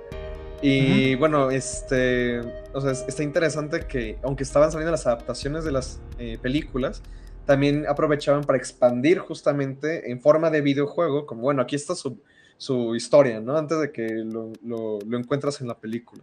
Que de hecho eso ahorita como que ya no es algo que pase. No, eh, lo más similar que pasa como con Marvel es que sacan los cómics que son como el previo a la película. Y lo que pasa antes, ¿no? Entonces, son como cosas así, por ejemplo, porque en el de Monty Hunter es mucho eso. Eh, de hecho, salen yo nunca lo he terminado ese juego justamente porque hay una escena en la que me atoré y ya nunca la pude pasar y ya tiene mucho que no lo reintento. Pero sí es, este, o sea, como que te hablan mucho de toda esa parte, de sale Sam Wessel, eh, de hecho salen las, según yo salen ahí las Nice Sisters, pero creo que todavía no llega, nunca llega a esa parte. Está bien esa parte, es interesante. Eh, es un FPS, ¿verdad? En First Person Shooter. No, no, no, Es un First Person ah, Shooter con ah, elementos de plataformas. Con... Ya, el otro es Republic Commandos. Ajá. Que ese creo que sale después, que ese sí es FPS. Lo que pasa es que eso los ubican en el contexto de la guerra de los clones. Es Sí, pero pues bueno, o sea, ahora sí que con todo esto, pues, o Knights of the Old Republic, pues justamente resalta mucho, porque, pues bueno, una, o sea, de lo que llegué a jugar, a mí me sorprendió porque dije, está muy bien escrito. O sea, digo, yo he tenido muy poca experiencia con juegos de Bioware pero, pues bueno, o al menos lo, que dicen que fue la época dorada, ¿no? Y los personajes, dije como, wow, están muy bien hechos. Y eso de que, bueno, los, este, pues, resalta sobre las adaptaciones, ¿no? Que de hecho, o sea, bueno, aún así las adaptaciones de las precuelas, este, bueno, a mí que me tocó jugarlos de pequeños y es de, pequeño. Y este, o sea, digo, yo, yo jugué mucho como, el, está el videojuego del episodio 3 que yo de pequeño decía como, wow, está súper padre, ¿no? Y yo pensé que ya, o sea, hoy en día lo buscarían como, no, era muy malo. Pero hasta eso muchas personas dicen, no, es que la verdad sí es muy bueno el, el, videojuego del episodio 3. Y de hecho me quedé pensando en lo que decía Edu de cómo el juego de Super Nintendo del Star Wars eh, te daba como esta, esta cuestión mental, ¿no? De los lugares. Y a mí me pasó eso con el, el juego del... Bueno, ajá, pero el a lo que veo es que el juego del episodio 3 hace eso, que tú entras a la nave cuando van a rescatar al, canciller y es como, ah, ok, entonces aquí está este lugar, aquí está este otro, cuando eh, van a ciertos planetas, o sea, al final del día creo que es lo que pasa con los videojuegos, ¿no? O sea, te dan una, una representación espacial más tangible que en una película con cortes te lo estás perdiendo, ¿no? O sea, te, tienes que imaginar cómo están conectados los lugares. Exacto. Tienes un mapa. Sí. Y, fíjate que eso, eso también hace el link tan importante que de repente creo que no le damos la importancia que se merece, ¿no? El videojuego como espacio arquitectónico. Eso es ¿no? Como diseño de espacio, básicamente, ¿no? Y por ahí nos andamos brincando un juego que se hizo infame, porque abordó un género normalmente que solo lo intentaron una vez. El Masters of Teras casi. Ah, sí. ¿Llegaron a jugar? Coméntanos, coméntanos. Yo sí lo jugué. Yo, no lo conozco, cuéntame. Básicamente es un juego de peleas. Ah, sí, sí, sí. Ok. Eh, uno que salió para Nintendo 64, una cosa así. ¿no? Eh, para Play 1. Play 1, ¿no? Play 1. Play 1. Ok, sí, sí. Sí, lo jugamos. Incluso ahí les va, tuvimos la anécdota de cuando se hizo la primer convención de Star Wars en 1999 que fue previa al, estreno del episodio 1, este, los miembros del honorable Fan Club Toluca fuimos a, ahí al Parque Naucali, porque las dos primeras convenciones oficiales de México de Star Wars fueron en este parque, en su centro de convenciones. Por ahí este, pues conocimos, vino del elenco, este, el, primero, el primer miembro del elenco que vino fue Anthony Daniels. Eh, sí, para la segunda convención estuvo chido porque vino Kenny Baker, R2D2, R2D2 wow. Warwick Davis, Wicket, Wicket y Jeremy Bullock. Boba Fett. Boba Fett. Sí, el original. Luego cambió de sede en la tercera convención, si recuerdo bien, vino este Peter Mayhew, Chewbacca, Chewbacca y David Prowse. Ah, Vader. El, cuerpo de Darth Vader. El cuerpo de Darth Vader, exactamente. Y por ahí se trajeron de invitada, porque coincidió con el. Dos, fue en 2002 esa tercera convención. Se trajeron a esta chavita Verónica Segura. Ajá, que es la. Es, un el decoy de, de Palme en episodio 2. Ajá, la que se muere en el ataque, exactamente. Ah, ya. Pero tenía la nota de que pues, es mexicana. Sí. Por eso fue que la invitaron a la chava. Que antes del estreno era así de que ah, va a haber una, va a ser una mexicana en Star Wars y que no sé. Ajá, y todo ese rollo. Y, y sale y la, la, la, mata, entonces ching. no, pero bien, interesante personaje, sí. Sí, les digo, y total que el juego pues, era un juego de peleas estaba bien desbalanceado. Darth Vader tenía su super combo, era una cosa que te bajaba el 70% de la vida. O sea, si conectaba, te ganaban. La, movilidad era muy mala. Sí, es que, o sea, bueno, al menos en ese formato, o sea, porque ahorita me quedé pensando, eso va a ser asaltarnos hasta el, infame Galaxy of Heroes, que, bueno, es un juego de. Bueno, es que no sé. O sea, sí es un juego de pelea, pero es como. o sea, es, por turnos, es muy al combate RPG, digamos. Sí, pues. Porque, pero o sea, hacer un juego de pelea de Star Wars, o sea. Bueno, no sé. pero es que. Toma la franquicia y hazla cualquier cosa, como el juego de administración de cantinas de Star Wars que vimos por ahí, ¿no? Eh... Que de hecho ese no lo conocí y me dio muchas ganas de jugarlo. sí, pues podías. Ahí les doy ahorita, déjenme acuerdo qué personajes podías usar. Podías usar a Luke, a Darth Vader, a este Han Solo, Chewbacca, un guardia Gamorrean, un Stormtrooper, un Scout Trooper. Ajá. Y este, ¿quién más? Había otro. Usted busca. A Leia como este. Mara Jade, creo, ¿no? Creo que sí, podías usar a Mara Jade. Era un, este, un era, de esos que había que desbloquear, creo. de hecho, bueno, más Teras casi, una, cosa curiosa es que la palabra Teras casi, que lleva ahí unos, unas diéresis en las as, es, es, un término finlandés, o sea, es, directamente se puede traducir del finlandés y significa mano de acero. O es el, nombre del arte marcial que supuestamente eh, utilizan en el juego. Y lo referencian en la película de Solo. Ah, sí, cierto. Que, es la técnica que usa este. Ahí está, Daenerys Targaryen, pues. Kira, Kira, Kira se llama la chava. Sí, de hecho, bueno, yo con ese juego, digo, eh, pues ahora sí que Star Wars ha, estado presente en muchos géneros o hay muchos tipos de juegos de Star Wars, pero sí creo que no cayó en las manos adecuadas. O, o sea, la gente que lo hizo no. Fíjate que estoy, yo lo llegué a ver, eh, el Master of Terascasi, y eh, sí, de acuerdo, mala jugabilidad. pero bueno, o sea, era Play 1 y todo lo que era videojuego en 3D que no fuera Tekken, básicamente, o cosas así, estaba, yo me acuerdo de un videojuego de Samurai X, ¿no? que también era, Había muchos malos ejemplos de juegos en 3D, ¿no? Bueno, pero, es que. Ah, bueno, perdón, pero, era, era. Tenía algo en términos de producción audiovisual que era interesante. ¿sí? Era un mal juego, pero recuerdo que era como muy espectacular. No sé, me queda un poco esa, esa recuerdos por ahí, ¿no? bueno, es que es la época justamente en la que se empieza a dar el salto, o, están en proceso ese salto de los juegos de pelea 2D al 3D. Y hay muchos juegos malos de pelea 3D, porque todavía no leyen el modo. Eh, pero, por ejemplo, algo que yo pienso mucho después de haber jugado Master of casi es también Soul Calibur 4 porque Soul Calibur 4 tiene como personajes invitados a Darth Vader. y a Darth Vader. Ah, vale, vale. Ya, pero, pero ahí estamos a otro nivel, ahí sí tienes un excelente juego de nivel. Aunque hay un detalle muy curioso. Eh, eh, Yoda era el exclusivo de Xbox y Darth Vader el de Play.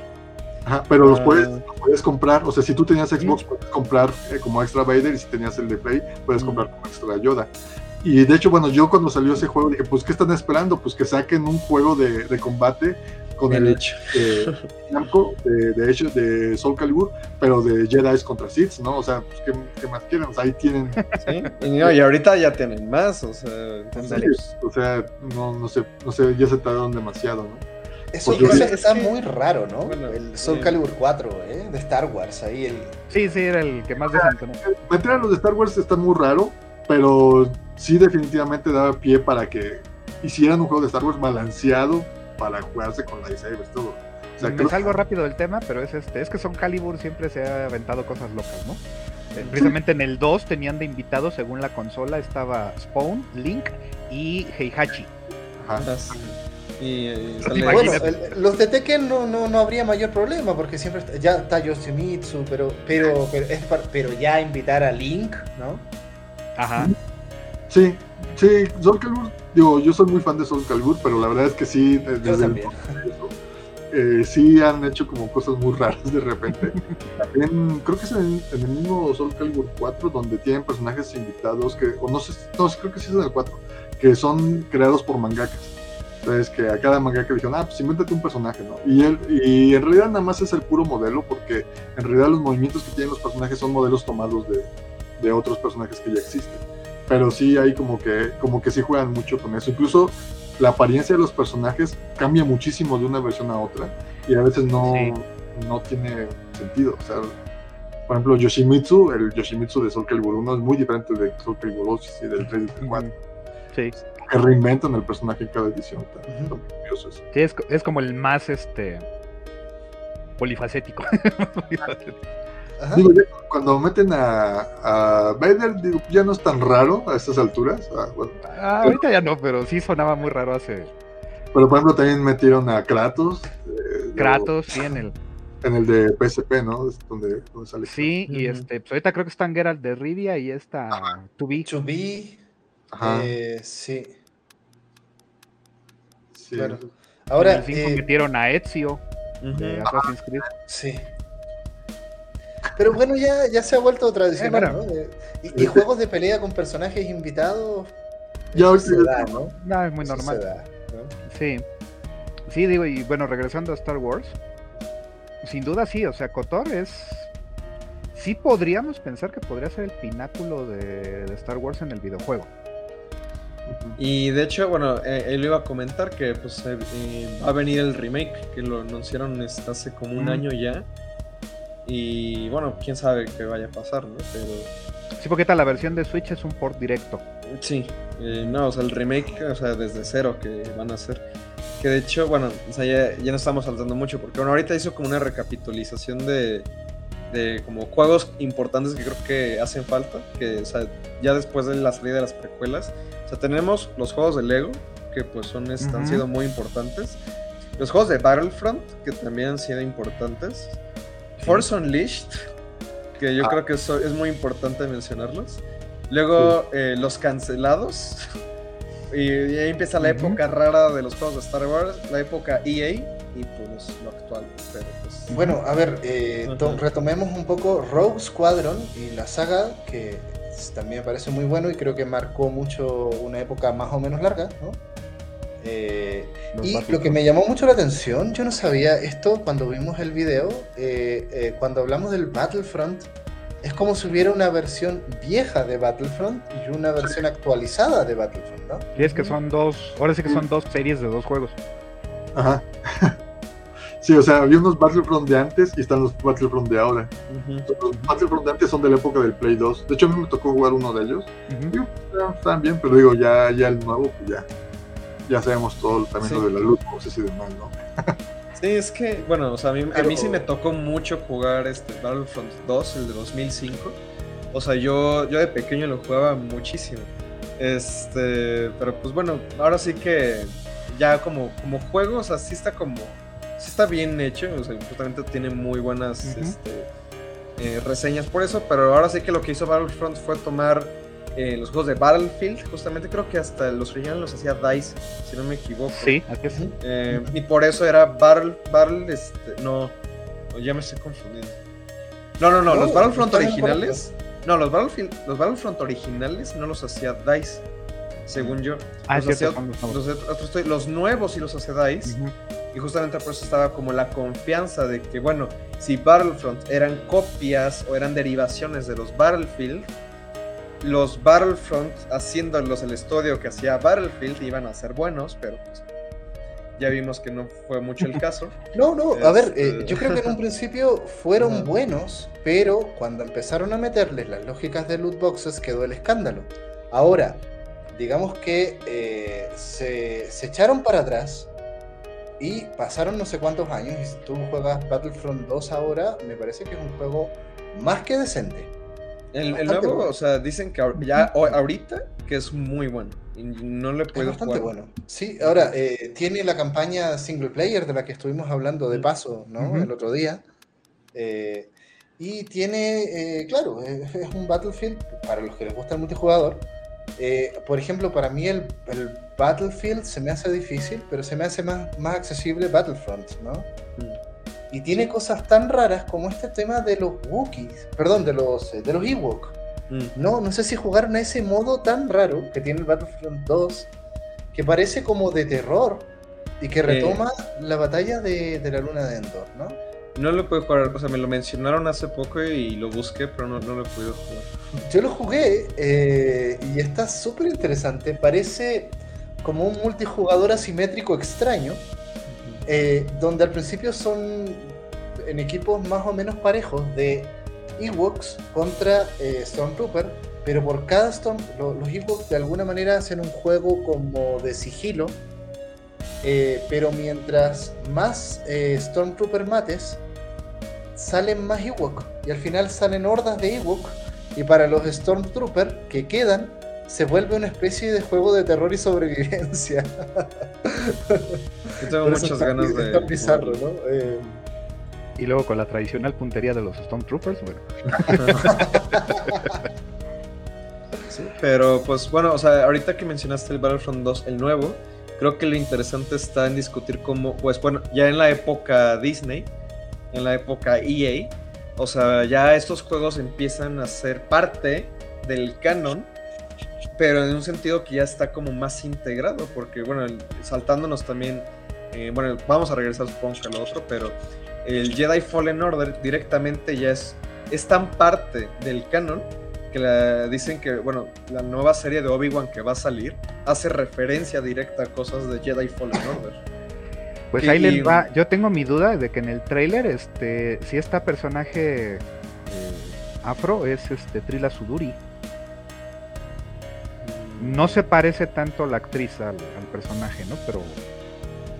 pero la segunda hermana. Ajá, porque en, el trailer, ya ves que sale el primer inquisidor, Así, el, o, el, primer hermano, pero se ve que tiene una relevancia importante otra inquisidora, que es mm. una mujer afro, y que en este caso, pues dices, ¿quién es? No? Pero se ve que es como la, precisamente como que pinta que es la segunda al mando, entonces. Sí, porque aparte sí sale con su arma, ¿no? Ajá, sí, todo, o sea, es... Pero físicamente no se parece gran cosa al, modelo del personaje de Suduri. Sí, bueno, obviamente ahí por los procesos de producción me imagino que van a haber discrepancias inevitablemente. Pero bueno, creo que esto lo comentamos en el podcast de Fallen Order.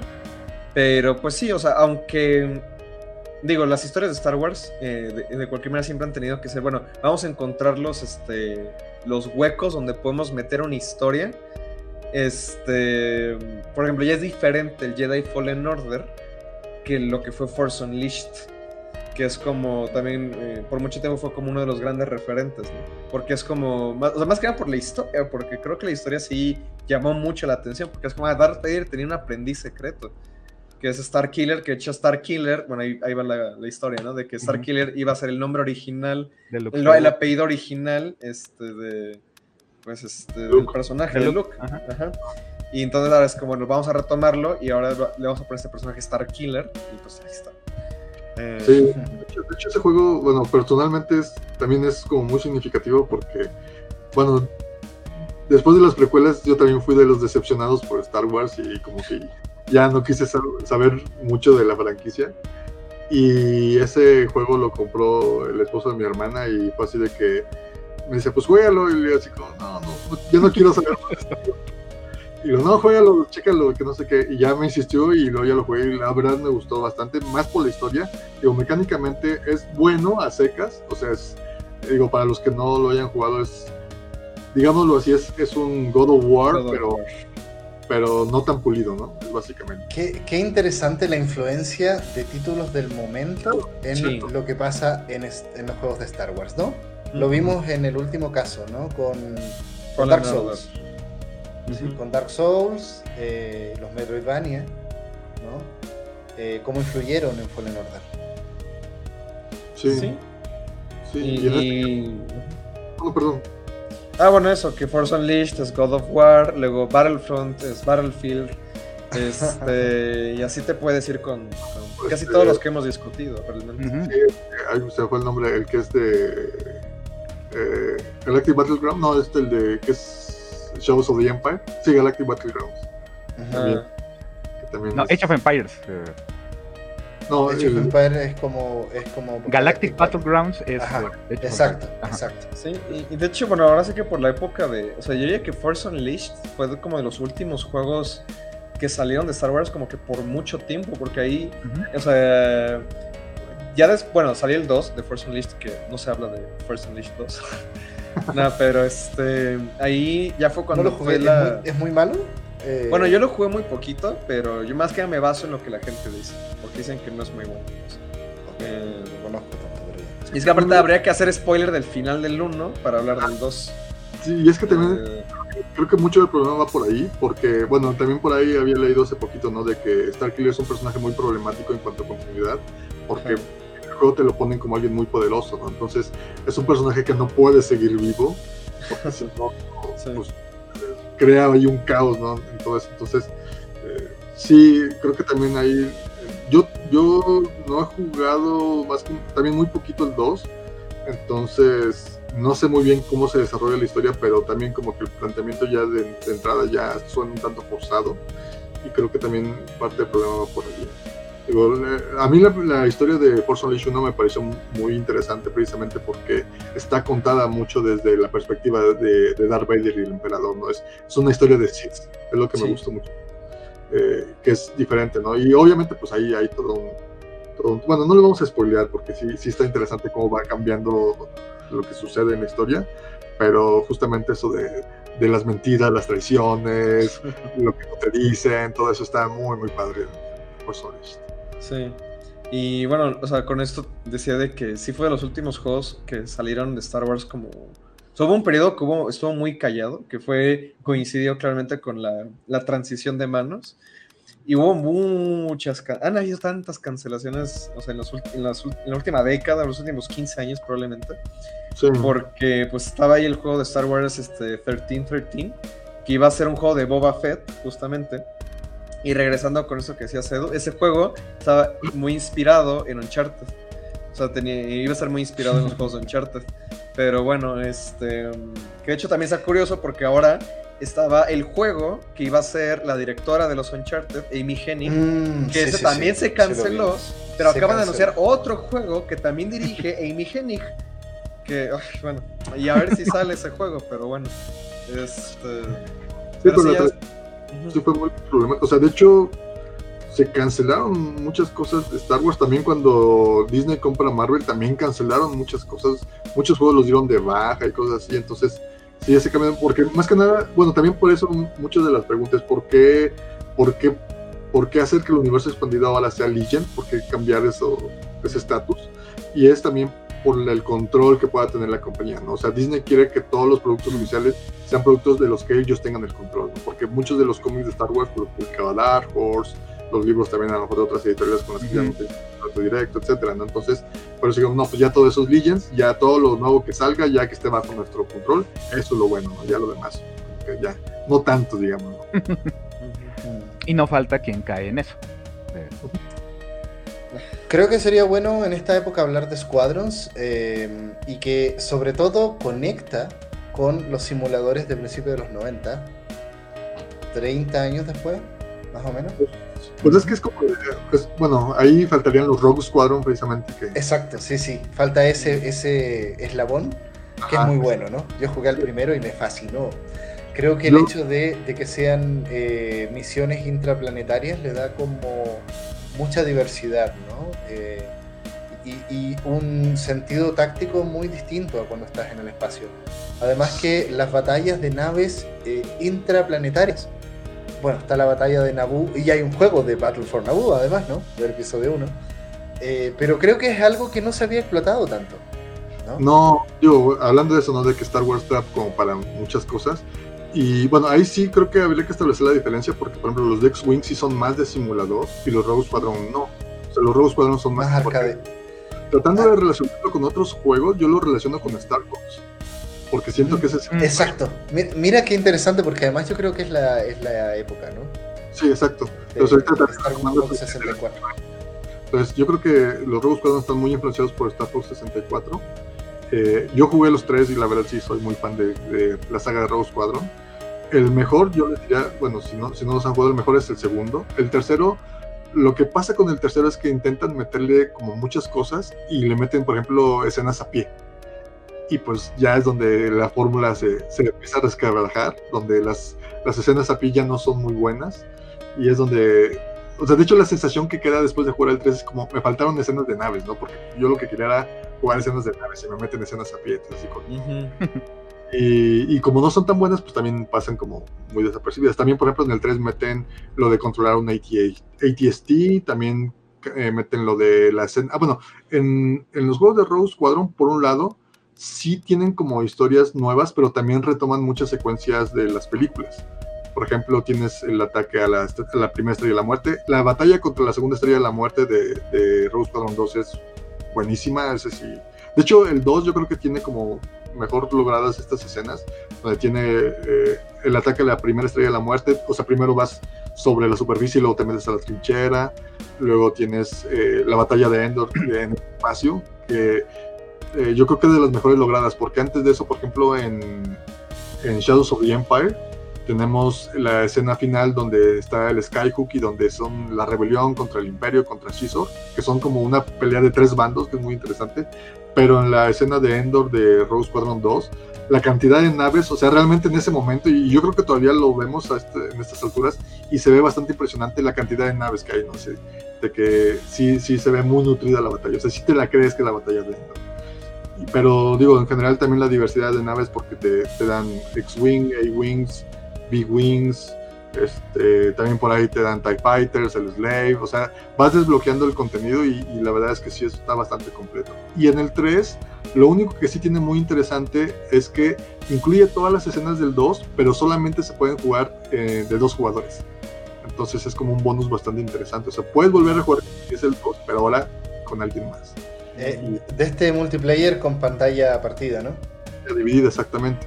Entonces, de hecho, con, con, uno de mis amigos sí era así de que cada vez que él venía a mi casa o yo iba a su casa, nos, poníamos a jugar Rogue Squadron 3 en pantalla dividida y era muy, muy interesante. Y justo también lo que decías ahorita, por ejemplo, que tienes batallas en el espacio, batallas en planetas, y además no simplemente como mata enemigos y ya, ¿no? Sino tenías luego a veces misiones muy específicas, ¿no? De que, ah, pues hay un grupo de rebeldes que está escapando de prisión, tienes que cubrirlos porque van en un tren, tienes que evitar que en el tren, entonces tienes que irlos cuidando y cosas así. Lo, que, lo que quisiera eh, acotar también de, de al menos la experiencia que tuve yo del primer Rogue Squadron, que es el único que jugué, es que el control es arcade pero la verdad es que las misiones son bien elaboradas y bien técnicas, en muchos casos. Sí, la verdad es que sí. Y también por eso es muy importante las naves que te den. Porque, por ejemplo, los White Wings son bombarderos, entonces tienes que ver qué, qué vas a hacer con eso. Este, en, ocasiones te dan a escoger eh, las naves, pero pues dependiendo qué nave escoges, pues es el rol que vas a tomar en la misión. Entonces también sí está bastante, bastante interesante. Por ejemplo, el Squadrons, ¿no? que es el último que salió, a mí me pasan varias cosas. ¿no? Primero, creo que está remitiendo a Edwin versus TIE Fighter, pero en ese juego tú elegías bando. ¿sí? ¿Estás con la rebelión o estás con el imperio? Y tenías dos campañas paralelas, cosa que tal vez en, ese, en esa época empezó a darse, ¿no? sobre todo en los RTS. ¿no? Esto de vamos a jugar la, la campaña con esta facción o con esta otra eh, pero en Squadrons, el, que salió 2020, 2021, 2021, ¿no? El año pasado. Em, te hacen jugar las dos saltándote en paralelo, ¿no? Eh, y eso, eh, no sé, es como, creo que Halo 2, ¿no? funciona un poco con, esta lógica de, de, las dos historias, juegas con los buenos y los malos en paralelo, y que de repente genera estas narrativas de que eh, ok, vamos a jugar esta misión, pero resulta que se escaparon y luego juegas desde el otro bando, ahora que nos escapamos y que nos persigue el imperio, pasa esto. Eh, y creo que sí funciona muy bien en términos del dinamismo narrativo. ¿eh? Em, ahora, sentir un poco el control de las naves y las especificidades técnicas de cada nave está muy bien. Y sobre todo me refiero netamente a jugar con un TIE Fighter. ¿Sí? Que puede ser, eh, bueno, el TIE Fighter, ¿no? La nave casi que más icónica del Imperio. Y que tiene un poco esta filosofía de sin escudos. ¿No? A diferencia de los Equin, que tienen todos escudos. Eh, y, que, y que además es una filosofía de, a ver, sin escudos, pero la velocidad de un TIE Fighter es muy superior a la de un X-Wing, ¿no? Eh, y tiene y tu potencia de fuego, puedes eh, hacer esta especie como de fuego concentrado de y, inmediatamente eh, destruyes una nave en una de esas, si, si llega todo tu, ráfaga. Entonces, em, sí se siente muy distinto, ¿no? y juega mucho un poco con esa sensación tipo simulador de naves, que creo que en Squadron está súper bien logrado. Un poco como lo que me pasa un poco con Gran Turismo.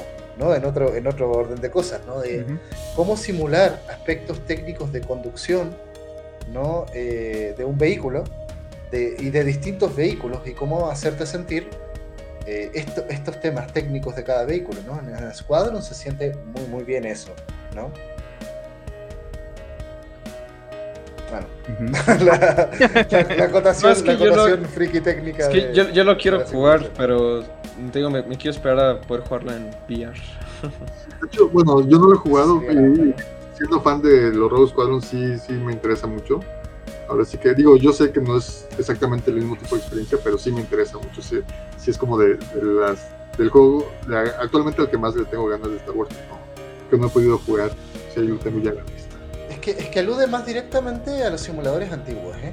Eh, incluso las mecánicas de distribución de fuerza, de, los daños, de las pantallas, está todo muy ahí, ¿no? Es la alusión más directa, creo yo. y es para los fans que pudieron jugar eso. Yo, a mí me, yo me sentí interpelado con ese juego, porque yo jugué a los, simuladores. Y pues digo, o sea, parece que, o sea, ya como que los juegos de Star Wars parece como que se están recuperando de cierta manera.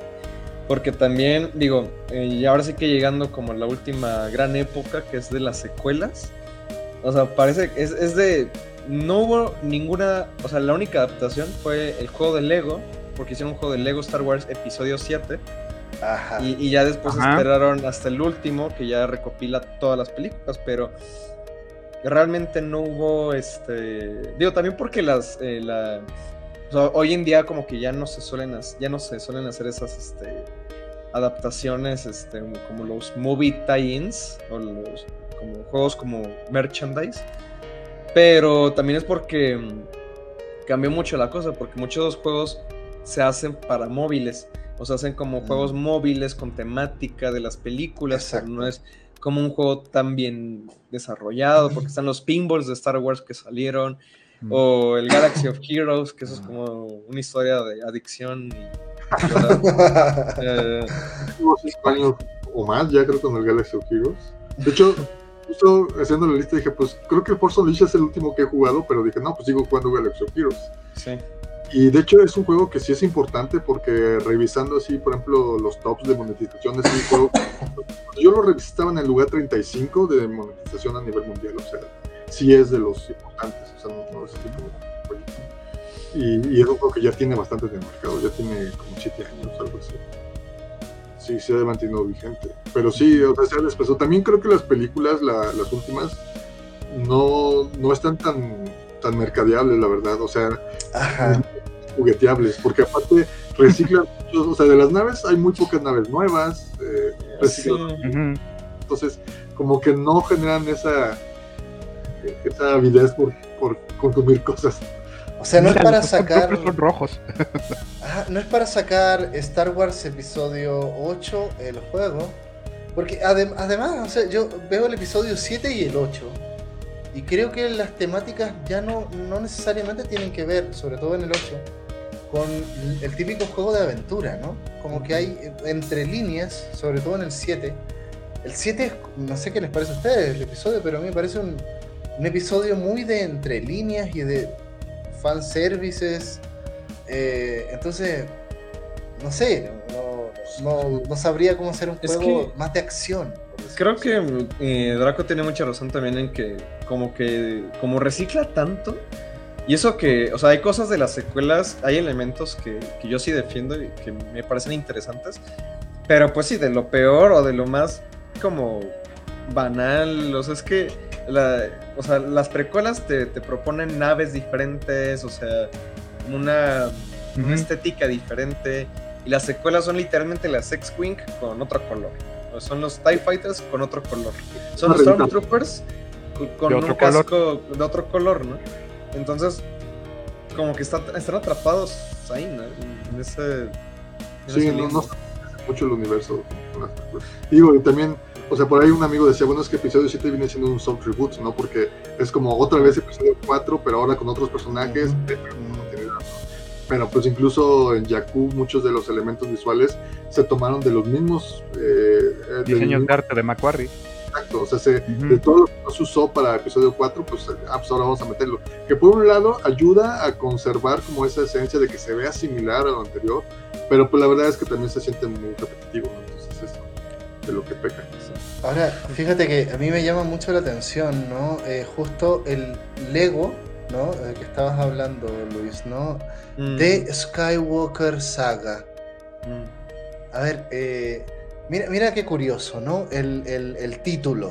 A ver, la saga Skywalker a ver, no era, no era simplemente, eh, no, era Star Wars, Star Wars, el núcleo, eh, ah. y, pasa, y pasa de ser Star Wars eh, la oficialidad a mm. la saga Skywalker. Ah, entonces, perfecto, entonces, entonces, ok, considéreme, y yo, yo planteo la saga Qatar, ¿va? Mm. ok, entonces ahora vienen otras sagas eh, y, tal vez ya, ya están las sagas. Bueno, es que hay, este, ahora sí que como hay muchas complicaciones que han habido en la producción de el futuro de Star Wars. Porque ahí, o sea, bueno, el juego de Lego para empezar lleva ya muchos años desarrollándose. Entonces también me imagino que fue una cuestión de, bueno, se va a llamar de Skywalker Saga porque también fue cuando terminaron de hacer, estaban terminando la 8, la 9 y, eso. Y era como, bueno, vamos a ponerle de Skywalker Saga para amarrarlo todo y para que creas que Rey es Skywalker. Pero más allá de eso, porque ahí era cuando todavía querían hacer más películas de Star Wars, que al parecer ahorita ya no se van a hacer porque o sea, iba a haber como una trilogía de Ryan Johnson, iba a haber una trilogía de los escritores de Game of Thrones, iba a haber una trilogía de Squadrons, justamente, algo así, si no me equivoco. Pues de hecho, eh, de Rogue Squadron. Algo así, pero pues no creo que se vaya a hacer ya.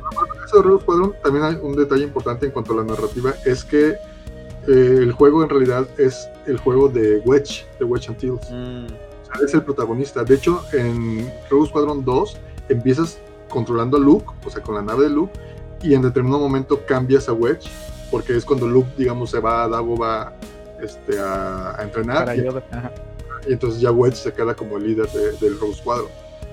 Entonces, yo supongo que la película también, el plan es que vaya por ahí, pero como dices, pues ahorita está todo eso en el limbo. Pero sí, digo, oficialmente, pues sí lo, lo nombraron así, ¿no? Como la saga Skywalker, que son estos nueve, nueve, episodios hasta ahorita principales, que es como decir, bueno, ya lo concluimos, ya lo terminamos, ya cerramos este, este libro. Cerramos la saga Skywalker nomás, ¿eh? ¿Te das cuenta? O sea, yo creo que están descanonizándolo. Sí, eh, eh, y creo que es lo que justo lo que le pasó a la gente y al fandom, ¿no? Eh, y sigo manteniendo, y probablemente estarán de acuerdo conmigo, es que no dan ganas que los últimos tres episodios sean canon. Y eso abre a que en realidad haya muchos canon, cánones, ¿no? Se diversifique. Oficialmente pues, ¿no? Digo, pero pues ya extraoficialmente pues ya cada, cada uno, te digo, a lo mejor también un poco por esto de las generaciones, de, de eh, qué fue lo que más, con, con, lo que más te identificas como cuando Star Wars, ¿no? Pero pues sí. Pero bueno, o sea, regresando al juego de Lego, no sé si o aquí alguien más haya jugado, o por lo menos los originales, o los primeros juegos de Lego Star Wars. Yo los primeros. Porque justamente, o sea, los, juegos de Lego Star Wars también son considerados de los mejores videojuegos de Star Wars. Porque eh, aún con su... Es que es curioso, ¿no? Porque con el, con el humor que manejan, con la forma en la que lo hacen, aún con sus limitaciones y cualidades, muchas veces dicen, es que son las mejores adaptaciones que han hecho de las películas. Eh, y yo creo que más que nada se debe a que han podido, como los juegos de Lego, o sea, no, sé cómo ponerlo en palabras, o sea, con las libertades que tienen, o sea, lo pueden reducir tanto como este tono de humor, que a la vez es como, bueno, pero podemos meterlo todo y podemos meter este, podemos hacer que el estilo varíe de nivel a nivel, porque hay partes que son de naves, hay partes que son de combate, hay partes que son de más lentas, de puzzle, hay partes que son de muchas otras cosas. Entonces son juegos que como tienen esta variedad de mecánicas, te pueden, te pueden representar más fielmente e irónicamente, porque estás viendo figuras del Lego, pues la historia de las, bueno, en, en su momento las seis películas de Star Wars y ahora las nueve películas.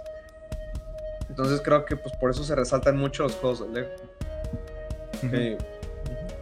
Y además son como cuatro, ¿no? Como vimos, o sea. Ah, bueno. sí, porque salió el primero, el de Lego Star Wars, este. La trilogía clásica. No, no, porque es que primero salió el de las precuelas. Ah, es cierto. Y ya después sacaron Lego Star Wars 2 eh, de Original Saga. Luego fue Lego Star Wars de Complete Saga. No, de, eh, o sea, de Complete Saga.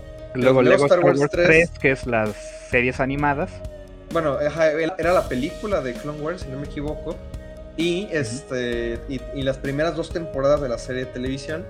Luego fue Lego Star Wars, eh, el episodio 7. Y ahorita ya Lego Star Wars este, Skywalker Saga. Son bastantes, ¿no? Son como 5 o 6. 5. Eh, y pues bueno, ¿qué se viene para futuro? Porque para ir cerrando también, considerando que faltan 10 minutos para las 10. A ver, eh, Star Wars Eclipse, ¿qué es eso? Eh, ¿qué, va a ser Quantic Dream? ¿Lo que, lo que ha hecho en general, estas aventuras de tipo drama interactivo? Porque si es así, yo me apunto, ¿no? Sobre todo después de Detroit, eh, Become Human. Bueno, es que eh, haya habido también como mucho, mucho conflicto tras bambalinas. Primero por los problemas que ha tenido David Cage y el estudio, por las, este, las demandas que han tenido eh, también de práctica, bueno, como muchos este, acusaciones de eh, misoginia, este, cosas así. Luego también está el tema de que internamente han tenido pues estos problemas de que, digo, todos los juegos de Quantic Dream son prácticamente la misma cosa en, términos jugables. Y estaban diciendo es que queremos hacer un juego que fuera un poquito más, este, que tuviera más elementos jugables, pero también, o sea, muchos se quejan de que anunciaron el, el Eclipse muy pronto, porque al parecer, y esto no es de broma, que dicen que a lo mínimo chance sale hasta 2026 o 2027. Entonces no llevan nada, nada. O sea, sí. Ok, olvidémonos de Star Wars Eclipse. Prácticamente. Luego está eh, un juego de Ubisoft que anunciaron que nadie sabe qué es. Pero ah, que porque... nos imaginamos que es mundo abierto. Porque es que, bueno, también esa es la cosa, que hasta hace poco EA e tenía eh, la licencia única de hacer los juegos de Star Wars y Lego. Pero ya hace poco Disney renegoció eso, ya se dieron cuenta que no iba a funcionar. Que solamente EA sacara juegos de Star Wars. Y ya básicamente es terreno para muchos otros estudios. Aunque también lo de Ubisoft está truculento porque hay rumores de que tal vez vayan a comprar Ubisoft, pero luego parece que Ubisoft se va a asociar con otra compañía para que compren Ubisoft y que sigan manteniendo el control. Se, lo, va a comprar Elon Musk, compañero. bueno, pero cosas de industria, ¿no? Pero este... Y luego está este juego que es del estudio de Imigenig, que es la que iba a ser el otro juego que iba a parecerse a Uncharted, pero al final se canceló y luego parece que era un, juego, este era un juego de como de personajes tipo Han Solo. ¿eh? Ajá, sí, eso era la idea. Y bueno, ahorita creo, hay, creo que hay otros anunciados, pero... Ah, bueno, el Jedi Fallen Order 2. Ese, ese es el eh, como más seguro que tenemos. El más seguro, es el más seguro que va a salir, sí. Bueno, el, remake, bueno, es que el remake de Kotor también quién sabe hasta cuándo vaya a salir, o sea. Porque solamente salió un teaser y yo digo que ese juego lo van a volver a, mostrar en, dentro de dos o tres años y a ver qué pasa. Son 20 años, ¿no? De Kotor al remake, o sea, uno esperaría algo mm. mucho, muy, muy distinto a, no sé, lo que pasa con el remake de Dead Space, por ejemplo, ¿no? Mm. Sí, pero pues a ver qué va, qué va a pasar. Y eso es lo que tenemos de momento, ¿no? Ahora tenemos una vasta biblioteca de juegos y sobre todo de, hay por ahí unos juegos bizarros, ¿no? Eh, eh, eh, sobre todo estos que hemos mencionado, estos juegos de pelea. Había en esta compilación que estábamos revisando un último juego RTS que se veía muy bien. Yo no lo, conocía, no, no, lo vengo manejando, pero estaba interesante. Pero como ven, o sea, tenemos hasta, hasta de baile, ¿no? Faltó ese. Mm. Em, a ver, pero el de baile es una. ¿Cómo se llama este juego, no? Que era una compilación de minijuegos. El Kinect. Para... Sí, Kinect Star Wars. Kinect Star Wars, ¿no? Em, y que como experiencia de Kinect hubiese estado interesante, ¿no? Sobre todo cuando estaba el boom. ¿sí? Eh, ah, em, ¿cómo se llama este de realidad virtual de Darth Vader. Ah, el Vader Immortal. Vader Immortal. ¿No? Que salió hace poco también. Habría que ver qué tal. Yo no tengo muchas referencias ahí. yo, cuando tenga VR jugaré ese y el Squadrons. Pero sí. Eh, y habría que ver un poco qué pasa con la realidad virtual, ¿no? para el futuro también, en este tipo de, de temas, ¿no? Que se viene PSVR 2 eh, no sé, no sé cómo ven el tema de realidad virtual. En general, yo tampoco lo está muy, no hay mucho hypeo sobre esto, ¿no? La meritaría otro coloquio. Ah, sí. Realidad virtual. Pues bueno, como ven, compañeros, eh, Star Wars en el videojuego, no sé si por ahí la gente que nos está viendo, ¿no? Si quieren compartir tal vez algo que se nos haya podido pasar, eh, la verdad es que son 40 años de juego. la neta, ¿no? Eh, tratamos de ver algunos. Eh, yo creo que, sobre todo el mundo del videojuego móvil, ¿qué más hay ahí? Yo creo que es una especie de mar de, juegos, ¿no? Sí, hay muchos juegos de móvil, la verdad es que... O sea, Monopoly Star Wars, no lo hemos mencionado tampoco, ¿no? Sí, digo, pues se nos van a escapar porque son muchos, ¿no? Ni siquiera el tiempo alcanza para Y no tocamos, no tocamos los juegos de rol de mesa de Star Wars, ni ah, eh, Risk de Star Wars. Ajá, sí, eso, ya. Para otro programa, tal vez. Sí, sí, sí. Pero solo mencionar que también está toda esa línea, ¿no? Claro. Hay, más. De hecho, bueno, eh, no tiene que ver con Star Wars. Es que me quedé pensando en un video que hicieron de si podías vivir de comienzo a fin tu día, o sea, de tu vida cotidiana con pura mercancía de Evangelion. Eh, en Japón, porque, y, o sea, hicieron el experimento porque hay playeras, o sea, bueno, desde ropa de Evangelion hasta cosméticos, hasta, o sea, cosas de baño, o sea, hay un coche de Evangelion, o sea, de que tú puedes vivir de comienzo a fin eh, tu día con puras cosas de Evangelion. Pero es que eso, me, quedé pensando en eso porque dije, probablemente puedes hacer un día entero de tu vida con pura mercancía de Star Wars. Star Wars, sí. Sí, seguramente. La gran duda con la que me quedé yo al ver esa lista de juegos y pensar que, bueno, el primero es del 82, es, eh, ¿hay más juegos de Star Wars que de Mario? Sí. Sí. Sí, ¿Así? ¿Ah, ¿Seguros? Eh, porque son fuertes declaraciones. A, mí me queda la duda, tiendo a creer que sí. Tiendo a creer que sí. Bueno, es que si contamos los spin-offs de Mario, yo Ahí sí puede que no. Ahí sí puede que no. sí, porque son Mario Strikers, bueno, no Mario. sé, Kart. Doctor Mario. Y luego los spin-offs que Nintendo no quiere reconocer, como Pinta con Mario. Este, ah, el Luigi is Missing. Ah, Mario is Missing. Ah, sí, Mario, is Missing. Eh, nos falta un Star Wars Soccer eh, eh, bueno, en fin. Eh, ¿Algún deporte, no? aparte de las carreras, ¿no? Mm, por ahí. Pues nunca se ha mencionado. Bueno, está el juego del ajedrez de Star Wars, creo. Ah, sí, por ahí lo vimos, ¿no? Sí. En teoría, pues el Sabak podría ser, que es el juego de, cartas. Mm. Es como un Blackjack, según yo he visto. Ajá. Habría que jugar al juego de las cantinas. Qué interesante, ¿no? Eh, pero eh, es genial porque finalmente te das cuenta de que puedes hacer un juego de lo que se te ocurra. Yo me imagino unos Tycoon ¿ah? de Star eh, Wars. Sí, de hecho por ahí. Tycoon. Ajá, es Ah, no, no, pero yo me refiero. Hay, hay unos juegos de móviles que son este. Tiny Tower, Pocket Tower, algo así.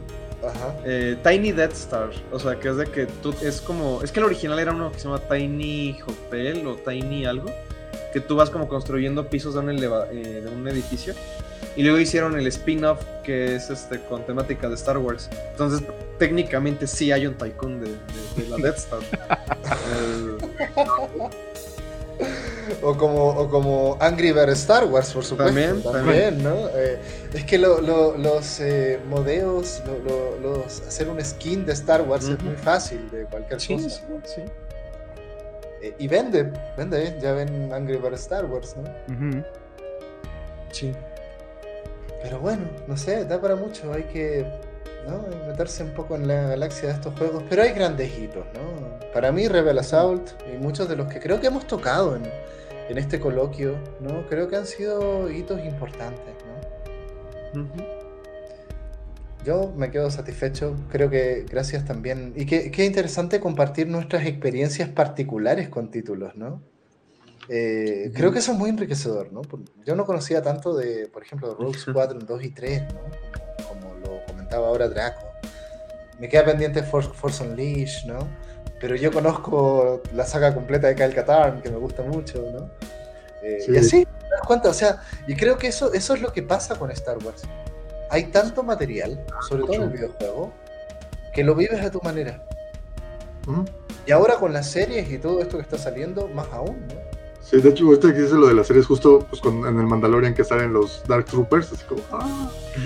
Y dije, ah, Cal Katarn, Cal Ay, que hecho, bueno, antes de irnos, otro comentario que tenía por ahí es, estaría muy chido un juego de, de, de, de Mandalorian o de que eres un Mandalorian, porque también siento que se prestaría mucho tipo un juego RPG de que vas tomando como estos, este, estos bounties y fueras como explorando la galaxia, algo así. O sea, también creo que estaría muy, muy, muy genial. Sí, de hecho, Bounty Hunter ya ves que también eh, te mandan así como a cazar gente, ¿no?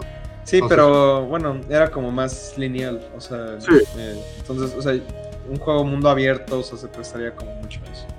Como un Red Dead Redemption, donde ahí lo aplican, pero de Star Wars, ¿no? Un Red Dead Redemption Star Wars.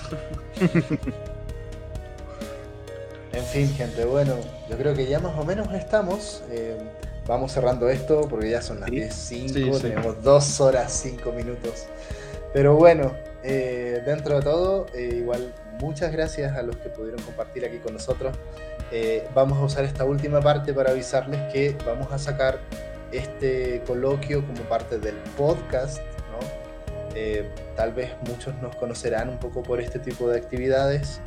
Eh, hace poco, alrededor de un mes, empezamos a publicar todo lo que hemos hecho en los últimos dos años en formato de podcast y lo pueden ver en Apple Podcast, ¿no? en Audible, en Amazon Podcast, en Google Podcast, en Spotify y también acá, ¿no? pero eh, hay más capítulos en las otras plataformas, ¿no? Y lo otro es que ya estamos un poco en, más plataformas, estamos en el Twitter, próximamente vamos a estar también ahí en el, eh, bueno, Discord y en Instagram, ¿no? Así que bienvenidos, ¿no? Y ojalá también podamos interactuar mucho más con eh, la gente que le interesa estos temas y si alguien quiere también participar, ¿no? con mucho gusto, ya sea en podcast o en alguna otra actividad. ¿no? Así que bienvenidos, estamos abiertos en general a colaboraciones eh, y eso. Así que, bueno compañeros, será hasta la próxima, ¿no? Y que la fuerza los acompañe, por supuesto. Hasta luego. bye bye. Nos vemos,